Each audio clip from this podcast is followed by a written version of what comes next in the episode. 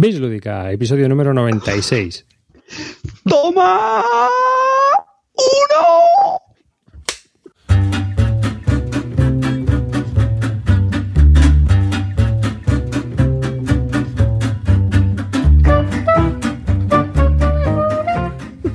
Hola y bienvenidos a un nuevo podcast de Bislúdica, un podcast dedicado a los nuevos juegos de mesa.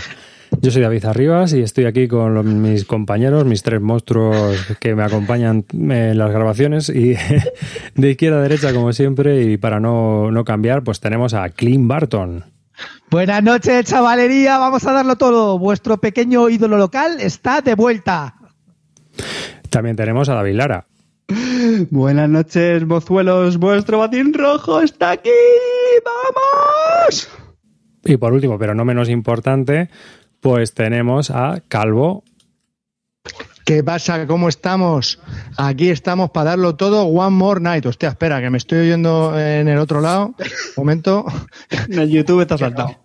Que me sí, efectivamente, me estoy quedando un poquito ñeco. ¿Qué tal? ¿Cómo estamos? A ver si me quito el visillo este que no veo nada. ¿Qué tal? Buenas noches. Es un Halloween pijama party night tonight. Y bueno, pues aquí estamos para darlo todo one more time. Y como me enfadéis, si me pongo contento. ¿Eres, eres, eres, eres Grey School vitaminado? Sí, sí, sí. Ahora, ahora te enseño, ahora, ahora te enseño la tableta de chocolate. La Sí, gente que nos escuche, eh, Calvo ha aparecido disfrazado de Halloween. Una fecha muy señalada ahora mismo y bueno, pues lleva un- una careta bastante monstruosa. Sí. Así que, Es que no, más- sabe- no sabemos, no sabemos cuál es la monstruosa, si la careta o la mía. Pero pues, eh, una de las dos, a elegir. Eh, eh, antes de comenzar a hablar un poco de los temas que tenemos que hablar, pues me gustaría comentaros nuestras fórmulas de contacto, ya sabéis. Una es nuestra página web, bisludica.com, que cuando esté grabado este podcast y esté publicado allí, os invitamos a que dejéis vuestros comentarios. Por supuesto, también podéis participar en la comunidad de Google Plus, donde pues podéis hacer vuestras consultas y bueno, pues ahí de- a, veces hablamos de varios temas, ¿no? A veces tardamos un poco en contestar dependiendo de cómo estemos cada uno, pero en general son temas que seguimos bastante. Y luego, por último, eh, donde estamos muy activos es en Twitter siempre, en arroba bislúdica, donde nos podéis seguir y nos podéis trolear todo lo que queráis y ahí estamos para lo que necesitéis. Y bueno, sin más, Calvo, dale. ¿qué pasa? ¿A qué le doy? ¿A quién? ¿Qué hago? Uy, espera, el visillo otra vez. Que, bueno, yo quería haceros una preguntita, bueno, una preguntita, a ver, una, una, cosilla, que ayer estuvimos eh, jugando y grabamos un brevis, ya os lo voy anticipando, y luego hablaremos más del tema, pero nos surgió un temita y yo quería consultarlo con vosotros, a ver qué os parece, que para mí hay como dos categorías, dos categorías de reglas, a ver qué os parece a vosotros. La primera es aquellas reglas en las que parecen un cuento, te las lees y te enteras del juego perfectamente, pero cuando vas a hacer referencia a algo no encuentras nada. Ejemplo, las reglas del señor Wallace, que son como un cuento, te enteras de puta madre de todo, pero luego cuando quieres volver a ver algo, cómo se jugaba, alguna cosa en particular, no lo encuentras. Y luego están aquellas reglas que son un puñetero infierno, que cuesta mucho hacerse con el juego y entender cómo se juega, pero que cuando tienes que hacer una alusión a algo, vas directamente porque está en su párrafo, su rayón negrita, con el título, tal, y son perfectos, ¿no? Como por ejemplo las del Mage Knight, que son infierno, o como las que jugamos anoche, el Mistfall, que también entra dentro de esa categoría.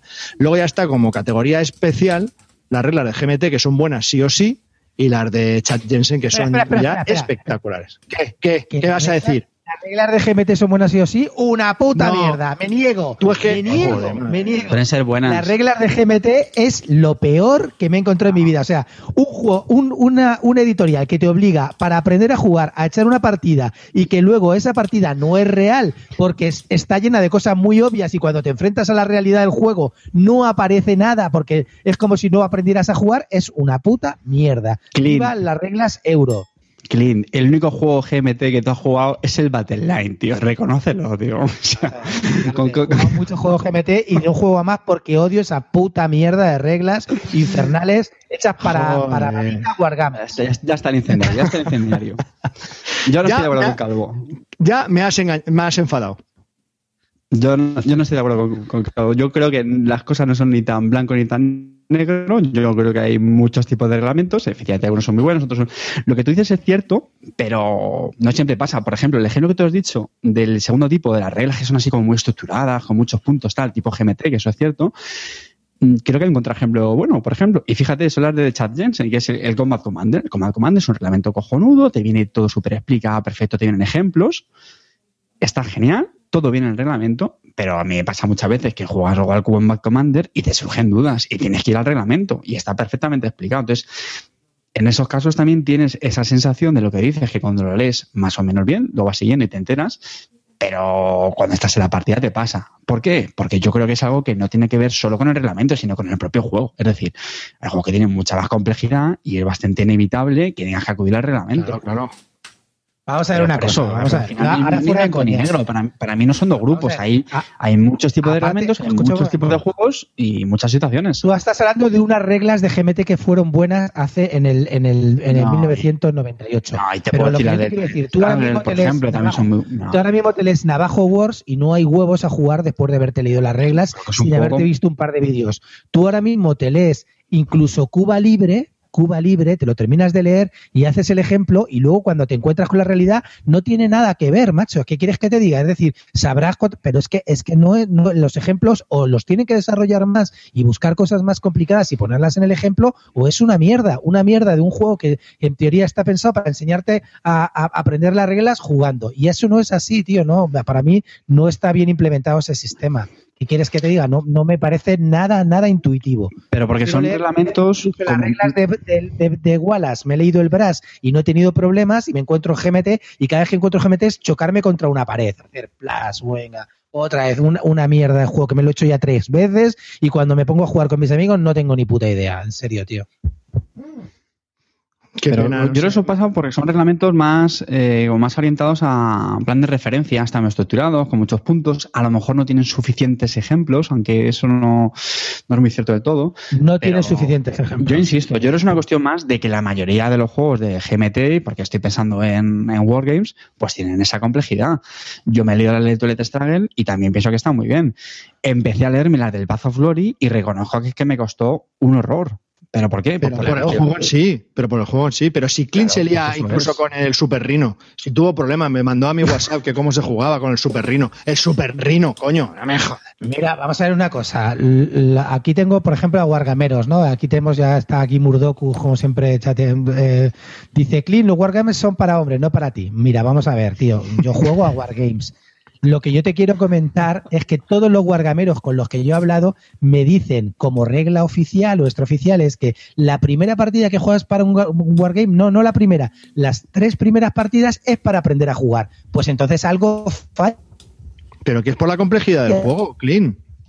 señores, hay juegos que luego no sé de lo qué complejidad, por favor, macho, que no complejos, ¿sabes? ¿Qué quieres que te diga? No, hay, hay- habrá algunos que sí, pero est- estamos hablando de juegos de GMT, que en teoría no es que sean la leche de complejos. No sé, el Path of Glory no deja de ser un card driven game. Tampoco es que sea súper, súper complicado, ¿no? Pero yo creo que son la, es la forma que tiene de enseñártelo. Para mí es lo que falla. Que a mí, que a mí pensáis que los wargameros deben ser así porque les encanta sufrir y ese tipo de rollos, pues ya está, pues cada uno haga lo que le dé la gana, ¿no? Cada- hay gente que chupa candados en la vida. No, pero no, no. No es por No eso, sé. Y, no nos confieses tus, tus aficiones ocultas. Eh, yo, yo creo que no es por eso, lo insisto, ya me he pesado, es por la complejidad de los juegos. Eh, Los Wargames eh, son juegos con bastantes excepciones y es lo que tienen que recoger un reglamento. Entonces, al final también ocurre por eso. Y no que sea porque el reglamento en sí sea malo, sino, insisto, es por el juego. Volviendo al tipo. al Vuel- otro tipo Vuelvo a, poner, a poner el mismo ejemplo de, de GMT. Tú dices, mira, una, un, un euro que trató de hacerlo como GMT fue el Magenite. Fíjate la cantidad de problemas que hay con las reglas del Magenite. ¿Pero qué, qué dices, tío? Para nada. Para mí el reglamento del Mage Knight no es como el, el de- GMT. ¿eh? Bueno, no sé. Para nada. No. Para mí un reglamento de GMT es algo totalmente estructurado. El punto 1, el 2, el 2-3, el 2-3-1, el 2-3-2. Pero eso, David, es, es porque tú has jugado al Combat Commander. Efectivamente.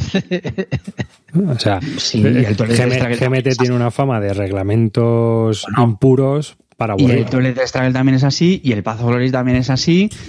El A ver, el de Path of Glory funciona, pero es complejo, es un, es un reglamento complejo. Porque tiene muchas excepciones también. Es muy complejo. Claro, Empecé a leerlo y morí. Y hay otros reglamentos que también son hipercomplejos. O sea, tienen. Yo creo que hay veces que no están bien estructurados. El del fiel. ¿Cómo se llamaba ese de solitario, Javi? Fist of Fire. El Fields of Fire. Eso es un infierno. Madre mía. Pero es, que, no han hecho todavía las reglas correctas. Están a ver si la, en la segunda edición, bueno, en, la, en, el Fields of Fire 2 corrigen también las del 1 porque tienen un guirigay bastante importante. Pero bueno. ¿Que puede deberse a la complejidad del juego? Pues puede que sí, pero realmente tienen una fama de, de mal estructurados, de ratas, de cosas cambiadas de sitio, etcétera, etcétera. O sea, hay, hay bastante chocho con esos reglamentos. Mm, otros, otros que tienen mala fama, Fantasy Flight Games. Sí, eso es justo lo que quería comentar, que yo los encajaría más en el primer tipo que ha dicho Calvo. Eso sí que sí que lo veo un tipo de reglamento bastante concreto y son reglamentos que a mí me pasa muchísimo con los juegos de Fantasy Flight. O sea, yo me los leo bien, bastante bien. También tienen cierta estructura, cierto, ¿eh? no es que sean tampoco muy novelados, y cuando termino, digo, vale, fenómeno, me pongo a jugar y, y, lo peor, ya no es que te entre en dudas, es que me cuesta mucho luego encontrarlo en el, en el, reglamento, las dudas. A mí es que me parece que es que el que escribe el reglamento no ha jugado. Eh, muchas veces, ¿sabes? Entonces, es verdad, porque cuando te pones a jugar, empiezas aquí a, pasar páginas para un sitio para otro y dices, madre mía, necesito un PDF buscable porque esto es imposible de seguir.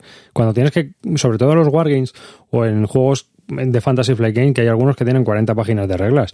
Es que, ¿esto dónde está? ¿En qué sección está? Ahora para atrás, ahora para adelante, ahora me, han cambiado este punto, ahora me han cambiado este otro punto. A veces es un poco insufrible de seguir. No está, o sea, está todo deslavazado a la hora de jugar. Tú a lo mejor lo ves muy estructurado, pero luego cuando estás jugando, las dudas que te asaltan están ahora en la página 5, ahora están en la página 18, ahora están en la página 23. Joder, macho. Tío, ¿no habéis jugado o qué? ¿Qué ha escrito esto? Es verdad. Hay, mira, un reglamento es buenísimo, muy bien redactados y escritos y además muy, muy bien estructurados. Para mí son los de Watch Your Game. Sí. Watch Your Game hace muy buenos reglamentos. Y, Totalmente y de acuerdo. Hansing Gluck también hace unos reglamentos brutales. Con ejemplos y tal. Bases, sí. ejemplo, pum, pum. Ya está, tío, terminas de leértelo. Bueno, también es verdad que no estamos hablando del mismo grado de complejidad, pero me hablo de, yo hablo sobre todo de estructura. A mí, eso de que no, es que luego es fácil de leer cuando estás jugando, pero es que yo lo que quiero jugar, jugar cuando estoy jugando es jugar. No quiero consultar reglamentos, señores. Ojo, cuidado que, que el de Madeira no es un juego fácil y, y las reglas están muy claras. Claro, están muy bien estructurados. Los de Games son un, son un paradigma de, de, muy buen reglamento, por lo menos para la categoría de, de euros. Que dices tú, lo de los euros no tienen la misma complejidad que la mayoría de Wargames, al menos así lo, lo veo yo. Eh, pero joder, es que está muy bien. O sea, a mí me encanta ya nada más empezar el listado de los componentes, el setup te explica paso a paso cómo hacerlo, suelen utilizar las dos páginas.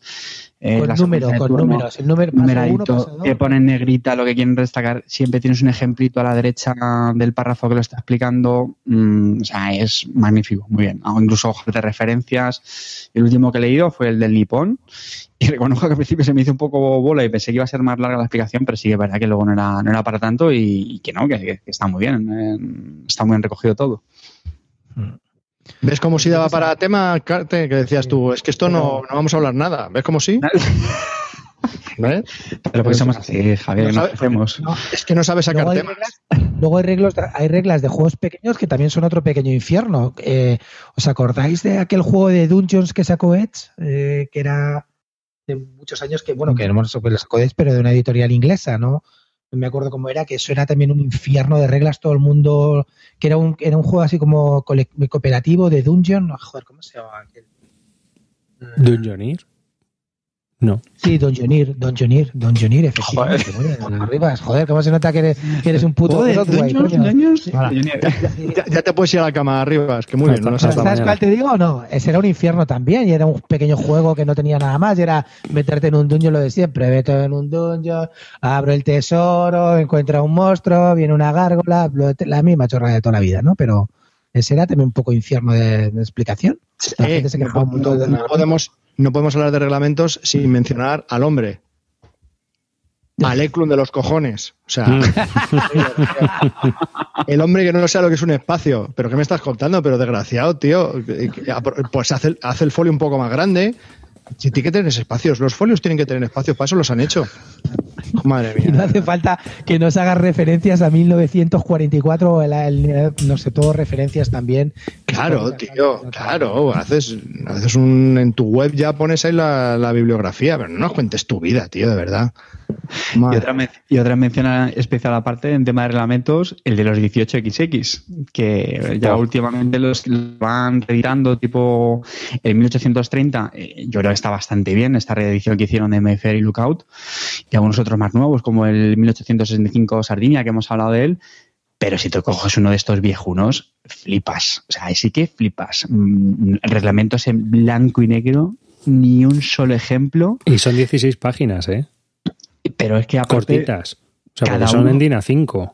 Otra cosa alucinante es que cada uno usa mm, su propia terminología. O sea, las compañías, uno le llama compañías públicas, compañías operativas, las compañías, las, las mayor. Es alucinante. Y te, te explican todo, por supuesto, dando por hecho que tú ya estás familiarizado con el género de los 18XX y nada, topa adelante y ya está. Y una persona de verdad que, que esté muy poco ducha empieza a leerlo y alucina. Insisto, yo hablo con las versiones, eh, o sea, las ediciones antiguas. Carte, Carte, es que a ti eso te cuesta porque tú los libros los tienes que leer los que tienen fotos. Si no tienes fotos, tú no vas a leer un libro. O sea, Y, y si, y si- y si no está duchado y está bañado, ¿vale? O no. Y, luego también, luego también tienes los, los que son reglamentos que no son de angloparlantes y tú te lees el reglamento en inglés y no hay un dios que lo entienda el que han hecho. Y, y dices, pero bueno, esto es una locura. Yo me- recuerdo que el Siena, ese hubo que leerle en, italiano porque no había manera de entenderle en inglés. El juego. es que se fue acojonante. Esto me está recordando también a otra categoría especial que son los reglamentos en español de Queen Games. Ah, también, también. Esos reglamentos que cogen el Google Translator, lo meten ahí y ya la venga. Y búscate la vida. Ya nos hemos ahorrado el traductor español. Mira, los de Queen Games, los de Queen Games están bien estructurados porque te ponen todas las fases, pero están mal explicados, en general, en inglés o en donde tú quieras. Fíjate que suelen ser juegos fáciles. Para mí están también bien estructurados, como podemos hablar de Watch Your Game, pero están mal explicados para mí. Esa es la impresión que tengo yo siempre con Queen Games. Yo me los leo en inglés, o sea, es que no, no me leo ni las reglas en español. No, no te hablo ya de español, yo tampoco leo. Generalmente, si el juego está en inglés, no me leo las reglas traducidas. Pues, bueno, yo, yo siempre en el idioma original. El burano, por ejemplo, en taiwanés. Me lo he leído. Eh, y me suda la polla, así te lo, así te lo digo, ¿eh? Pero, y con subtítulos, ¿no, Javi? El, el Vir Sindasvolk en uzbeco. Y así soy yo. Y me la ha pelado, ¿eh? Oye. Ahí está. Menciono a Félix Lorente, eh, que está comentándonos en el chat algo también muy interesante, y hay que hacer también otra mención especial a nuestro querido Ignasi Trevicek, que yo creo que es el diseñador también con, con fama de ser el, el que peor reglamentos hace, yo creo. ¿no? Es que los facts de esos juegos son mayores que los reglamentos. Son tremendos. Robinson Crusoe, eh. Stronghold.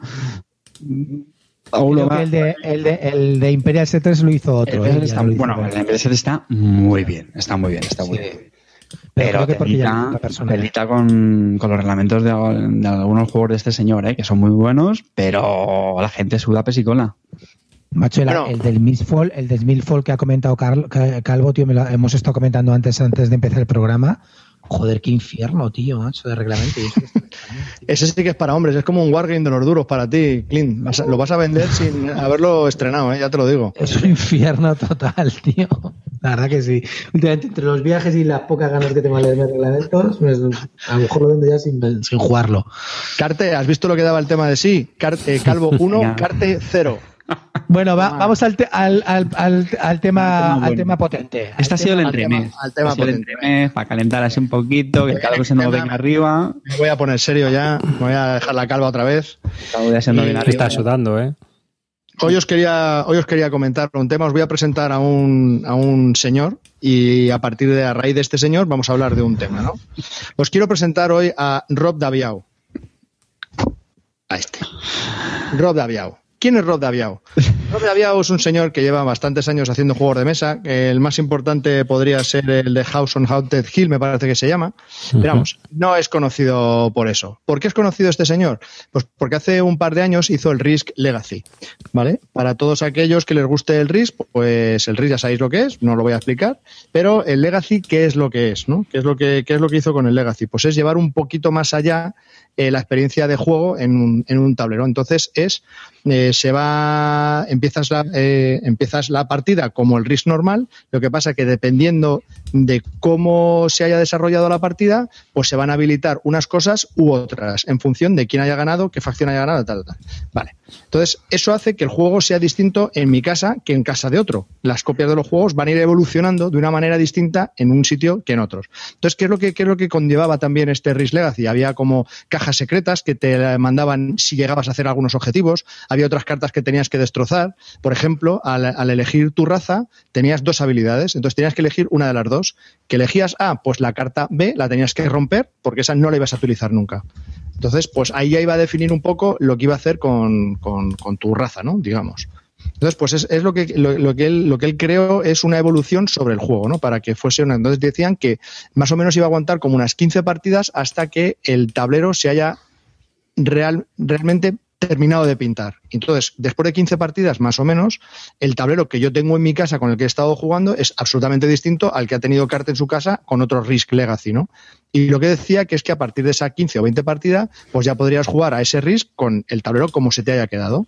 Bien, pues eso ahora, este año, lo ha hecho con el Pandemic. Pandemic es un juego que ha tenido muchísimo éxito, eh, está en una muy buena posición en la BGG y él ha incorporado otra vez el concepto del Legacy. Entonces, eh, este señor, junto con el Matt Leacock, que es el autor de El Pandemic, han sacado este año lo que se llama el Pandemic Legacy. Hay dos cajas, la roja y la azul, son absolutamente iguales las dos. Lo único que, bueno, pues mm, por motivos de marketing, que Carte podrá explicar que él domina mucho esta, este área, pues os podrá decir el por qué era. Y abajo de la caja pone Season 1, o sea que habrá más temporadas. ¿Cómo se juega Pandemic Legacy? Muy sencillo. Eh, recordar que se puede jugar al Pandemic Legacy como si fuese el Pandemic original, puedes jugar una serie de partidas tal igual, pero no explotas, no exprimes lo que es el concepto Legacy hasta que te metes en lo que es la campaña, entre comillas, ¿no? En la campaña son 12 meses, se van a jugar 12 meses, 12 causas, en las cuales eh, cada mes lo puedes jugar dos veces. Si el, al final de la primera partida en enero eh, lo haces muy bien o se cumplen los objetivos que te marca el juego, porque ahora hay objetivos, pues te dará unos resultados que podrás utilizar para el mes de febrero. Y si no lo consigues, pues volverás a jugar otra vez y no te darán esos, esos beneficios, pero bueno, se puede seguir jugando igual. Entonces, eh, en teoría serían 12 partidas. El tiempo, las partidas medias que se utilizan para el Pandemic Legacy son más o menos 18 y estoy hablando de gente que es experta en pandemia, que tiene un ratio de victorias del 80%, ¿vale? Y aquí están haciendo solo el 50% de victorias. Entonces, ¿qué es lo que pasa? ¿Qué es lo que incorpora? Pues hay cajas, hay pandemias nuevas, hay evoluciones de pandemias, tienes que nombrar a, a las pandemias puede ser que se extingan y puede ser que seis meses después salgan. Eh, las reglas vienen con espacios entre medias porque habrá que poner pegatinas de reglas que se van añadiendo dependiendo de cómo vayamos jugando. Luego también eh, nuestros investigadores eh, vienen con las habilidades básicas de los, del pandemic que todos conocemos, pero eh, dependiendo de cómo vayamos jugando y de lo que vayamos encontrando en el juego, pues podrás incorporar nuevas habilidades a tu personaje y pintarlas en la tarjeta de personaje. Entonces, ¿qué pasa cuando que es el mayor, eh, la mayor queja o recriminación que se le puede hacer a este tipo de juegos. ¿Qué pasa cuando hemos llegado al mes de diciembre, hemos terminado la partida y hemos hecho 18, poneros 18 partidas? ¿Se puede seguir jugando al Pandemic Legacy? Pues evidentemente no. Pero se supone que la experiencia de juego, esa historia que has vivido, es suficientemente satisfactoria como para eh, podernos olvidar del Pandemic Legacy, por lo menos la temporada 1. Entonces, lo que se está oyendo y los comentarios que se están oyendo sobre este tipo de juegos, sobre Pandemic Legacy en concreto, están siendo abrumadores. O sea, la gente está encantada con ellos. Eh, puede dar el dato de cuánto era, has dicho. ¿Tiene una nota media de cuánto? De 903 en la BGG, con 720 y pico votos, que es algo bastante considerable. No es una burrada, pero está bastante bien. Entonces, bueno, pues eh, el problema es que tengo menos información sobre el Pandemic Legacy porque hay spoilers por todos los lados. El caso es que una vez empiezas eh, la partida en enero, pues te marca un objetivo y empiezas a abrir sobrecitos, pequeños sobrecitos que te van dando pistas de qué es lo que va a pasar en, en, el, en el, escenario. Por lo que he leído y he oído, eh, dicen que parece ser como si el autor hubiese sacado ahora unas expansiones que ha tenido guardadas, entonces lo que hace es las incorpora al juego en modo legacy y hace que el juego evolucione incluso a mitad de año puede que estés jugando un juego distinto que al que empezaste. O sea, tienes la sensación de juego es distinta. Entonces, la verdad es que tiene muy buena pinta. Yo desde aquí estoy absolutamente hipeado, es algo que no, no tenía en mente sí había pensado jugar al Risk Legacy alguna vez, pero por el hecho este de abrir una cajita a ver qué es lo que hay, un sobre sorpresa que no sabías que podía estar y que ahora te manda unas, unas condiciones nuevas. No sé, a mí ese tema de evolución me parece increíble. Y creo que es muy interesante el hecho de que ahora estemos empezando a nombrar este tipo de juegos, porque yo creo que podríamos hacer Legacy de casi todos los juegos. Entonces, bueno, no de casi todos, pero de bastantes eh, juegos. te van a saltar al cuello, te van a saltar al cuello. Ah, los detractores te van a saltar al cuello. Ah, pero es que estoy pensando en el Robinson Crusoe, por ejemplo. Si hiciesen algo así, modo campaña, modo legacy, sería una experiencia brutal. Entonces, hay, hay muchos juegos ahora que tenemos que son cooperativos que si hiciésemos lo del legacy, sería una experiencia increíble. Entonces, bueno, pues quería sacar este tema porque creo que está empezando a... A mí es la sensación que yo tengo con este tipo de juegos es como cuando salió el Dominion, ese tech building game que nadie conocía. No digo que el concepto Legacy sea nuevo, no, pero bueno, es como un pequeño paso más dentro del mundo de los juegos de mesa, ¿no? Entonces, pues lo quería comentar, a ver, a ver qué os parece, qué opiniones tenéis y bueno, os pregunto a mis contertulios qué es lo que opinan de ello y bueno, pues eh, ahí está. Bueno, un aplauso para Calvo, por favor. le, ha faltado, una cosa. El... hombre, nos ha jodido. Joder, arriba, tío, vamos a puntualizar ya para que haga ya el, para que termine bien.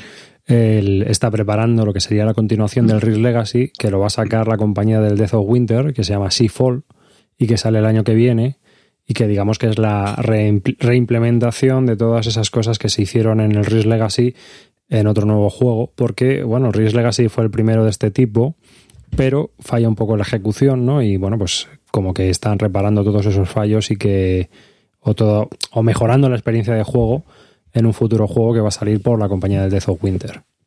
¿Mm? Y si hay suerte, que están publicando estos juegos en español por Edge, pues a lo mejor hasta acaba aquí, no lo sabemos, si las cosas salen bien. Así que puede que veamos esa reimplementación aquí. Ojalá. Yo espero que saquen muy pronto el Teto Legacy. El Teto Legacy. Eh. sí, sí, sí, sí. Bueno, puede ser. lo, de, la caja roja y azul, ¿alguien sabe por qué es? Llevo 10 minutos hablando en serio, necesito soltar una gilipollez ya. O sea, que necesito una chorrada ya. Teto, Legacy, please. Parece, que llevas una bufanda Spiderman. ¿Qué pasa? Me voy a quitar ya todo esto, ¿eh? Voy a dejarme ya el pijama Vaya tela. Lo de, las cajas eh, arriba, eh, yo creo que debe ser marketing, porque a mí me han comentado que el juego es exactamente lo mismo. Y, a mí me parecía eso, pero yo qué sé, digo, no sé, a lo mejor sabéis algo que yo no sé. Es lo mismo. Y conociendo cómo somos en esta afición, eh, pues eso, de fetichistas, maniáticos y tal, pues ya te digo yo que más de uno se comprará las dos copias, porque sí. O sea, esto ya sabéis cómo, cómo funcionamos. Hombre, claro. Yo no, pero A ver, yo sobre el tema Legacy eh, no tengo la gracia, no, no, he probado ninguno de los juegos, ni el Rift, ni el Pandemic, ni, nada. Eh, pero a priori, por todo lo que ha explicado Calvo, creo que es un formato pues bastante chulo. A ver, esto la pega está muy clara, todos lo sabemos y todo el mundo se echa siempre las manos a la cabeza, ¿no? Los detractores, joder, es que un juego que le das 15 partidas ya, luego lo tienes que tirar, no lo puedes vender. Vale, pero yo el argumento que digo siempre es muy sencillo. Vamos a ver, lo primero, ¿cuántos juegos? Juegazos, lo que queráis. Los compramos, le damos una partida y lo dejamos en el fondo del armario durante años. ¿Cuántos tenemos de esos? ¿Cuántos? Entonces, aquí nos podemos meter en temas filosóficos de eh, la rentabilidad de los juegos, las partidas, la experiencia. Yo lo que creo que este juego sí realmente está tan bien como nos la están vendiendo, porque la verdad es que una nota, sinceramente, una nota de 903 en la BGG, y yo lo siento, pero sabéis que soy muy del, ranking de la BGG porque creo que es un indicador bastante bueno. Joder, habla mucho. Eh, entonces, si juegas una serie de partidas, 15, las que sean, que jodete, una experiencia, unas sensaciones muy buenas, yo creo que compensan que el juego, oye, que si pasado un tiempo no tiene más rejugabilidad, pues chico, como si vas al cine y, te has chupado no sé cuántas películas que han sido una obra maestra. Insisto, si el juego cumple con esas expectativas, que tampoco tiene que ser una maravilla, yo creo, pero a poco que sea bueno, yo creo que merece la pena. O sea, es decir, ese factor de no, es que si no te gusta el pandemic, lo que sea, pues me parece perfectamente justificable. Pero el argumento este de no, no, es que no, no me gusta eso de romper el juego, lo que sea, yo personalmente no, no lo comparto, lo tengo, lo tengo muy claro. Vale. Arribas, di tú o habla- hablas tú o hablo yo. Bueno, yo. eh, a mí es un sistema que me recuerda mucho a tema videojuegos o a tema de juegos de aventuras, de juegos de rol, traspasado un poco lo que es al juego de mesa, ¿no? La evolución del juego en vez del personaje, pero sí que es una evolución del juego. Eh, hay juegos que tienen también pocas partidas y son de aventuras. Este de Devir, ¿cómo se llama? El de. El Sherlock Holmes. O el, ¿no? eh, o el de Michael Menzel, este que sacó por Devir, el de, el de Cosmos, ¿cómo se llamaba? Ah, El de las las leyendas de Andor. Leyendas de Andor, sí. ¿no? Pues también. Eso- tiene eso- un- esos personajes tan carismáticos que tiene un, ya, pero tienes un número X de partidas y una vez que has jugado esas partidas, volverla a jugar, sí, puedes volverlas a jugar, pero realmente es como volver a jugar un videojuego, ¿no? ¿Cuántas veces vas a jugar el mismo videojuego una vez que te lo has pasado? Pues realmente pocas. Así que realmente yo creo que es un concepto traspasado de, este sistema que es el, el de los videojuegos y que te va sorprendiendo un poco con la evolución de lo que va ahí. Eh, ¿Cómo va a evolucionar? Pues yo creo que pues vamos a ver más, más tipos de este juego, de este, o sea, más, más juegos de este tipo, porque yo creo que tienen posibilidades de intentar sorprender a los jugadores. Y aunque el juego, el número de partidas sea limitado, pues realmente lo que estaba comentando Carte, ¿no? ¿Cuántas veces vas a jugar más de 15 partidas a un juego? Muchas veces no es así, otras veces sí, otras veces vas a jugar 100 o 200 partidas a un juego, pero nosotros, por ejemplo, eh, discutir eso entre aficionados duros, yo creo que es un poco, no sé yo si siquiera le vamos a sacar partido a ese Risk Legacy o a ese Pandemic Legacy, ¿no? O sea que realmente a mí me parece que, que está bastante bien. Con que tenga 15, 18 partidas es estupendo, es maravilloso. Vamos. Y luego yo, yo veo potencial. Es muy divertido lo de romper tarjetas, porque además las rompes. Es muy divertido abrir sobrecitos, es muy divertido abrir el inserto y encontra- encontrarte con sorpresas. Y bueno, pues eh, el juego va evolucionando y va, va tomando un cariz cada vez más distinto, más potente, más, más salvaje, por lo menos en el RIS. Así que a mí me gusta. A ver, yo con lo, lo que yo pienso. eh, Clean, clean. Jugones, jugones del mundo. Va, Tú, tú poco. del- Te voy a decir por qué. ¿A dónde coño metes eso en el hilo de venta? Bueno, escucha, escucha, no. me- los jugones, los jugones estamos eh, un poco enfermos, eso no hay duda, ¿no? Entonces, eh, he oído por ahí cosas de que la gente, macho, tienes que romper cartas, solamente tiene 15 partidas, luego como lo vendo, vamos a ver. Llevas toda la vida hablando de que buscas algo nuevo. Hay gente, los gurús estos de, hay alguna mecánica nueva, no sé qué, te la dan y pones quejas porque no lo vas a poder vender o no sé qué. Tío, las, las experiencias hay que vivirlas a tope, como te vengan, que la vida solo es una. Entonces, si te dan un Legacy para probarlo, tienes cuatro amigos para echar 15 partidas, es la vida maravillosa. No pasa nada porque hayas perdido 30 euros, aunque lo hayas pagado tú y no lo hayan pagado tus amigos. No pasa nada. Pierdes 30 euros en la vida por chorradas o, por, o 40 euros por chorradas de copas, de no sé qué, o irte aquí a pagar una comida o tomarte unas croquetas en mal estado. Entonces, no pasa nada, chicos. Si hay que romper, se rompe la baraja. Que hay que pintar, que hay que poner pegatinas en el tablero, se pone. ¿eh? Lo importante es la experiencia. Hay que vivirlo con la gente. El problema que yo le veo, pues que hay que echarle 15 o 20 partidas a un juego y nosotros, como, como el ritmo que llevamos, es muy difícil. Pero si te gusta, tío, disfrútala, olvídate del dinero que te ha costado. El dinero no es un problema. Eh, o sea, el- es un medio para conseguir el juego y la diversión. Olvidaros, tío, de verdad, dejaros de esos problemas rollos que tenemos. Yo no puedo romper las cartas, tengo que hacer unas copias, tengo que hacer un print and play, yo no quiero romper. No. Disfruta la experiencia entera y luego quemas 40 pavos, que no pasa nada en la vida por gastarte 40 pavos y no recuperarlos, de verdad, en serio. Yo que soy un amante del hilo de venta, olvidaros de ese rollo, disfrutar del concepto. No he jugado, me encantaría, pero yo no sé si me atrevo a echar 15 partidas seguidas al, al Pandemic, porque a mí el Pandemic no es un juego que me entusiasme especialmente, pero me encantaría vivir esa experiencia, la verdad. Entonces vamos a dejarnos de rollos y de complicaciones y de, y de enfermedades que tenemos los, los jugadores de, ay, yo no puedo tocar esto, la esquina está Eh, rota, no sé qué. Para un poco el monólogo que quieren contestarte. Vale, vale. Que a mí me ha emocionado. Clint. A mí me ha emocionado, Clint. No, pero es que, es que lo, que, lo que más me jode de todo es que yo me preparo el tema, llevo 20 minutos hablando del tema y alguno me dice muy bien y habla en la normal este y todos, bien, Clean, eres el mejor, el más grande. eres-". Es lo que tienes en la leyenda, tío. Es lo que tienes en la leyenda. Odio a Clean, Clean, muérete hijo. Tú y Zetaman. No, a ver, lo que yo quería decir, si, si has terminado el monólogo, no sé, eh, ¿t- ¿tienes Sí, tiempo sí, todavía sí, después de, la, de la comedia? ¿Te dan Ya, ya. más tiempo? Ya, Ya, ya. Perdón, perdón, perdón, perdón. No, no, es que te, te has embalado. No, no has insultado a nadie, ¿eh? me has sorprendido un poco. No, no, no. A ver. No, eh, a ver, es que voy a contar mi caso, ¿vale? Mi caso particular. Yo jugaba una partida al Pandemic y lo odié. Bueno, me parece una puta mierda. Pero sí es cierto que es un juego que necesitas varias partidas pues para saber un poquito cómo se organiza, cómo hay que jugarlo, tal. tiene su, su curvita, ¿no? Digamos, vale. Pero es que luego he estado oyendo, entonces, claro, no me interesó para nada el Pandemic Legacy, pero luego he estado oyendo gente que sigo cómo explica la experiencia de juego y eso es lo que a mí me llama la atención. ¿Qué quiere decir? Que la gente, como tú bien dices, Clint, que juega una partida y lo vuelve a dejar en el armario. Bien, est- estoy de acuerdo. ¿Qué es lo que pasa? Que cuando termina el mes de enero, pasa algo en el juego, que no sé qué es lo que es, que te cambia las condiciones del juego y un poquito el escenario y todo. Entonces, es como si la siguiente partida es, distinta a la que has jugado. Entonces, la gente como que venga, pues, y como tampoco dura mucho, que es una hora máximo, pues dices, pues vamos a, a jugar el siguiente mes. Y si no te lo pasas, pues lo vuelves a jugar. Y cuando terminas, pasa algo que te hace que el siguiente mes sea distinto otra vez. Entonces, como que ese tipo que te engancha, entonces parece como que es otro juego.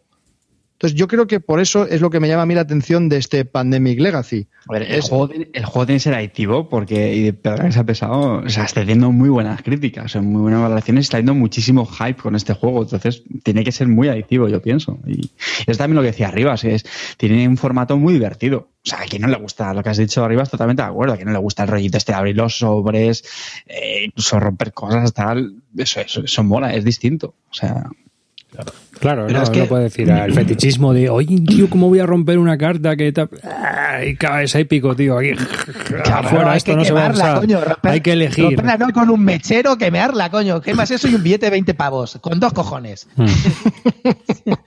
No, pero fuera de coña, quiero decirte, eh, es que mm, yo entiendo porque todos cuidamos nuestros juegos y nos gusta, pero este concepto es diferente, entonces tú tienes que entrar al juego con el concepto que te dan. Entonces me parece un error tener el rollo de esto no lo voy a rentabilizar, es que no se rentabiliza, lo rentabilizas con las horas que pasas divirtiéndote y haciendo el gamberro, rompiendo cartas, poniendo pegatinas encima del tablero, todo lo que no harías nunca con tus juegos. Pues ya está, macho, disfrútalo en ese momento, ¿no?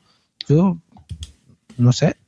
Creo que, creo que hay que cambiar un poco el concepto y estamos toda la vida pidiendo mecánicas nuevas, nos mandan una y ahora nos quejamos, pues yo qué sé, la gente que dice, no, me hago un print and play, pues macho, no, no te hagas un print and play, no, lo, no, no juegues ese concepto si es superior a ti el poder romper una cartita, no pasa nada, no sé. ¿Qué pensáis? Sí, yo creo que has dicho una frase clave, sinceramente. Totalmente de acuerdo. Ya está. Hay que romper esa mentalidad y ponernos para este tipo de juegos, hay que cambiar el chip. Efectivamente. Eh, un tema, ¿vale? También sobre esto. Eh, Calvo, pero una pregunta. No sé si lo has dicho antes en tu explicación, pero como no te estaba escuchando, eh, me suena que también se puede jugar al juego base, independientemente Sí, sí, sí. del formato Legacy, Sí. ¿no? Eh, Es que, es que como tienes eh, neurolepsia, que se te, se, te, se te pira la neurona y no me escuchas, te suele, te suele pasar, calvo neurolepsia tienes. Entonces, eh, eh, he dicho que al principio del juego, eh, si no abres el mes de enero, si no abres la carpeta donde viene eh, la historia per se, pues puedes jugar al Pandemic todas las veces que quieras. Es como un juego normal, es el Pandemic clásico de toda la vida. Y de hecho las reglas vienen con muchísimos espacios, porque vienen como pegatinas para poner la pega, pon aquí la pegatina, pon aquí la pegatina. Entonces, Y juegas después al del, del, digamos, el formato Legacy. Sí, Si sí. después, se te sigue quedando el básico. no, no, Ah, vale, vale, vale. es impracticable ya. Mira, aquí tenemos un ejemplo de lo que estoy comentando. I- Iván y Misut, eh, por cierto, mirar su blog, que está cojonudo, ¿eh, chicos? Que dice, yo no rompo ni las cartas de publicidad, es más, las enfundo, tío. No juegues al Legacy, te, va, te puede volver loco, te puede dar un, un- un- un ataque al corazón. No, si ya ha dicho que va a hacer un print and play de las, de las cartas para romper y entonces, pues, Puedes comprarte la roja y la azul y rompes una. Joder, y la otra la tienes de colección. este no rompe ni el retra- este no rompe ni el retractilado del. nah, este no Os voy a decir la mayor pega que tiene este juego. ¿Y la rejugabilidad? ¿Cuántos, bueno, aparte de la rejugabilidad, que no es, para mí no es ninguna pega, ¿hasta cuántos pueden jugar en el Legacy? Ah, sí. de, do- de dos a cuatro jugadores. Pues El los mismos jugadores, las 15 o 18 o 25 Sí, sí, partidas sí, que eso- sean, tienen que eso ser los mismos jugadores. Yo no creo, ¿eh? Sí, bueno, pero es que te Sí, estás hombre, perdiendo parte de la- Lo divertido de esto, por lo menos en el RIS, es que sean los mismos jugadores. Aunque juegues cada, aunque cada partida la juegues con una facción diferente, pero lo que mola es, son los piques que hay partida tras partida. Entonces, ahí te estás perdiendo. No, pero a, a- a lo que yo me refiero es, por ejemplo, si empiezas la partida, el más problema le veo a esto, si empiezas la partida para dos jugadores y luego se quiere incorporar uno, pues eso sí, porque ya un investigador que ya tiene que entrar nuevo, no lo veo.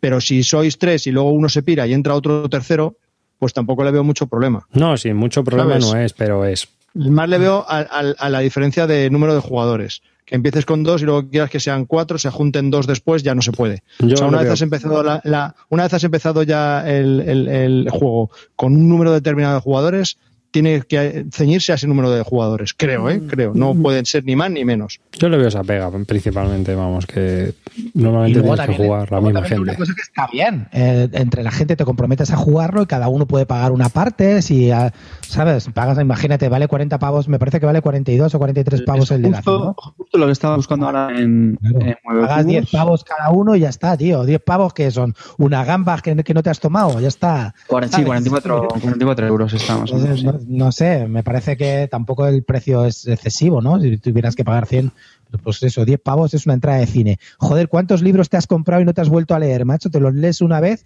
O hay gente que se los compra y ni se los lee, fíjate lo que te digo, pero libros, yo no sé, el 90% de mi librería no me la ha vuelto a leer.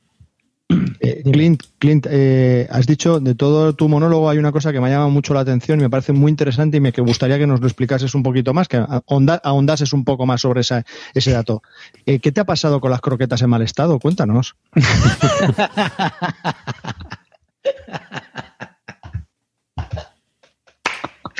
Qué troll, qué troll que eres. ¿Cómo te gusta el troleo? Siete minutos hablando y solo me quedo con lo de las concretas en mal estado. Pena lo tuyo.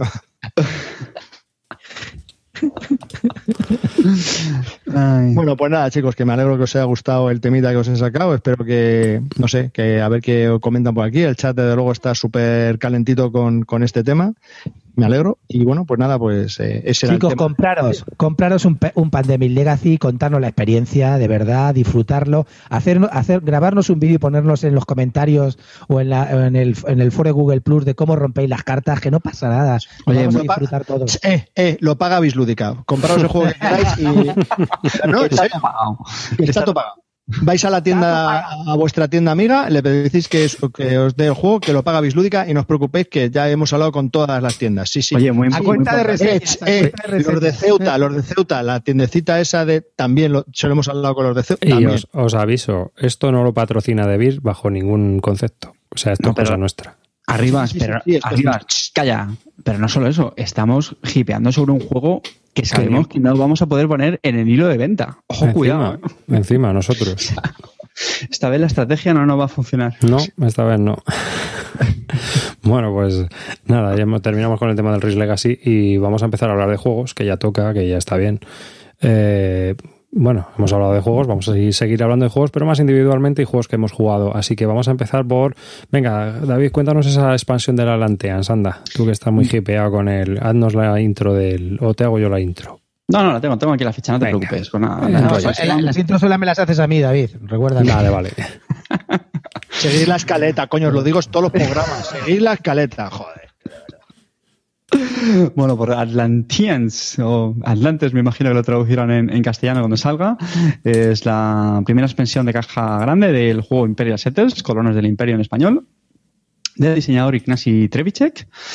Eh, bueno, en inglés está editado por Portal. De, bueno, con esta expansión ya el juego puede ser de 1 a 5 jugadores. Antes era de 2 a 4. Bueno, perdón, de 1 a 4, perdón, 1 a 4. Y ahora con esto mete el quinto jugador. Que por cierto, una cosa muy graciosa que me pareció al leer el reglamento. El reglamento dice, bueno, con esta expansión, como lo que incluye es una nueva civilización, dice, se puede jugar 5 jugadores, pero no lo recomendamos porque puede tardar mucho. Y yo, ole. Digo, de por lo menos sinceros, ¿no? Y nada, la jugamos. Una pregunta, David, ¿con cuánta gente juegas tú normalmente? Con dos, ¿no? Ese es un juego que lo juegas a dos, normal, ¿no? Eh, a ver, a cuatro lo hemos llegado a jugar, pero sí, yo creo que dos, dos, tres. Tres tampoco lo veo muy excesivo, ¿eh? No, yo creo que dos, tío. Es que los últimos. Dos es un número muy bueno. Sinceramente, dos es un número bastante bueno porque incluso te ayuda bastante a controlar un poquito lo que hace el otro. Tres, bueno. Cuatro es verdad que ya empieza a subirse. Y a cinco, lo que dicen las propias instrucciones, es muy, muy pensable. Pues nada, eh, esta expansión lo que añade es una nueva civilización, la comentábamos ya antes en el previo de, de Essen, y es bastante original, sinceramente. Eh, todas las facciones que hay en el juego base, sabéis, los romanos, los bárbaros, pues tienen sus peculiaridades y sus formas de jugar, pero más o menos eh, es parecida. En esta cambia un poco el rollo, porque ya lo, ya lo explicábamos antes. La gran diferencia es que, si recordáis, el juego tiene unos edificios de facción y otros edificios comunes. Y es, es el, uno de los gruesos de la puntuación que haces al final de la partida. Aquí no.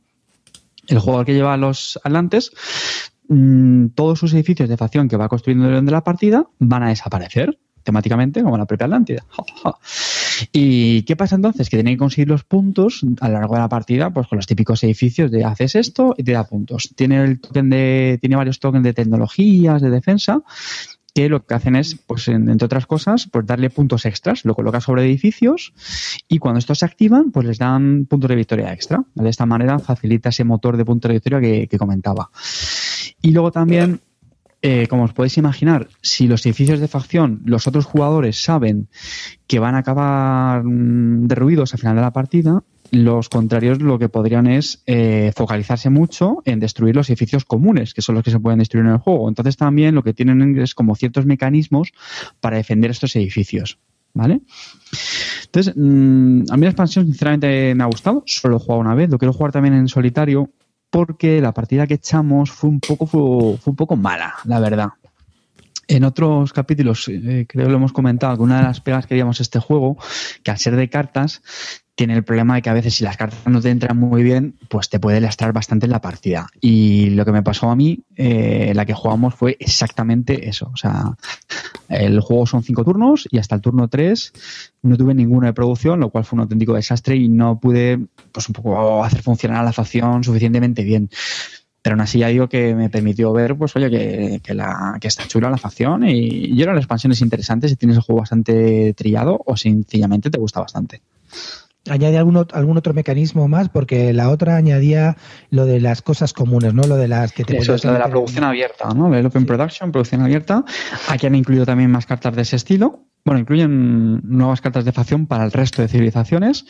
No, la única mecánica nueva es los tokens de, de tecnología. Lo que sí han hecho es que no es exclusivo de los atlantes, ¿vale? Es decir, han metido cartas de facción y también comunes que utilizan estos tokens. Los puedes producir y los, los puedes utilizar y te da pues beneficios bastante chulos, por cierto.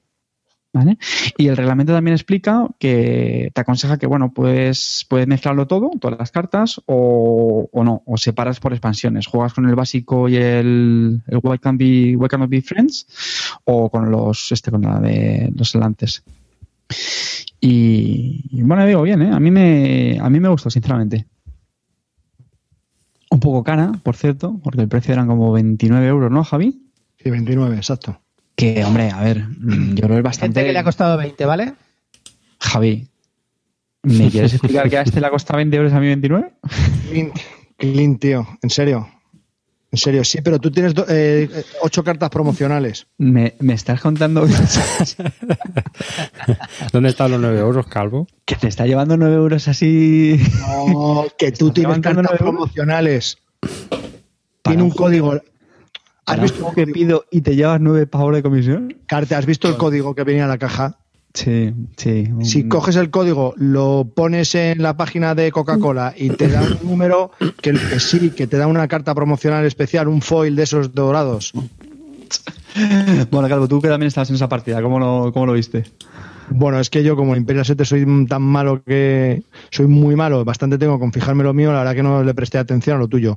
Lo que sí puedo decir de esta expansión que sí me ha gustado, y lo están preguntando por el chat, son las otras cartas de facciones que como tú bien has explicado, eh, traen un recurso nuevo y hace que, bueno, pues esas cartas que puedes utilizar son bastante potentes y son bastante ricas. Al igual que el Why Can You Be Friends no me gustó nada porque no incorpora nada, nada original y no hay ninguna carta que quiera sustituir en mi facción, estas cartas sí, son bastante interesantes y bueno, yo creo que dan un plus eh, distinto a lo que ya tenías con el juego original. Pero en lo que es la civilización a los saldantes, no sabría decirte porque lo jugaste como el culo y, y no es que no hubo interacción en absoluto casi, entonces no sé qué se tal. Dice que, se dice que tuve mala suerte, no que jugué como el culo. Bueno, sea como fuera o fuese, no sabría decirte. Por el chat le están poniendo un poco a parir al juego. ¿Se ha desinflado un poco o qué?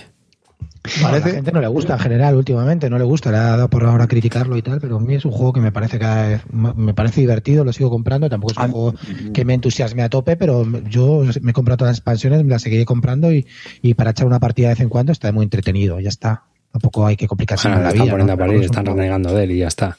o Hay otra, me estaba acordando ahora, no, yo- bueno, eh, yo entiendo que tiene ciertas pegas, que hay gente que no le gusta y, ya está, pero yo es un juego muy bueno, lo sigo pensando, de verdad, el otro día la partida fue muy frustrante porque de verdad que no pude hacer casi nada, pero me sigue pareciendo muy chulo.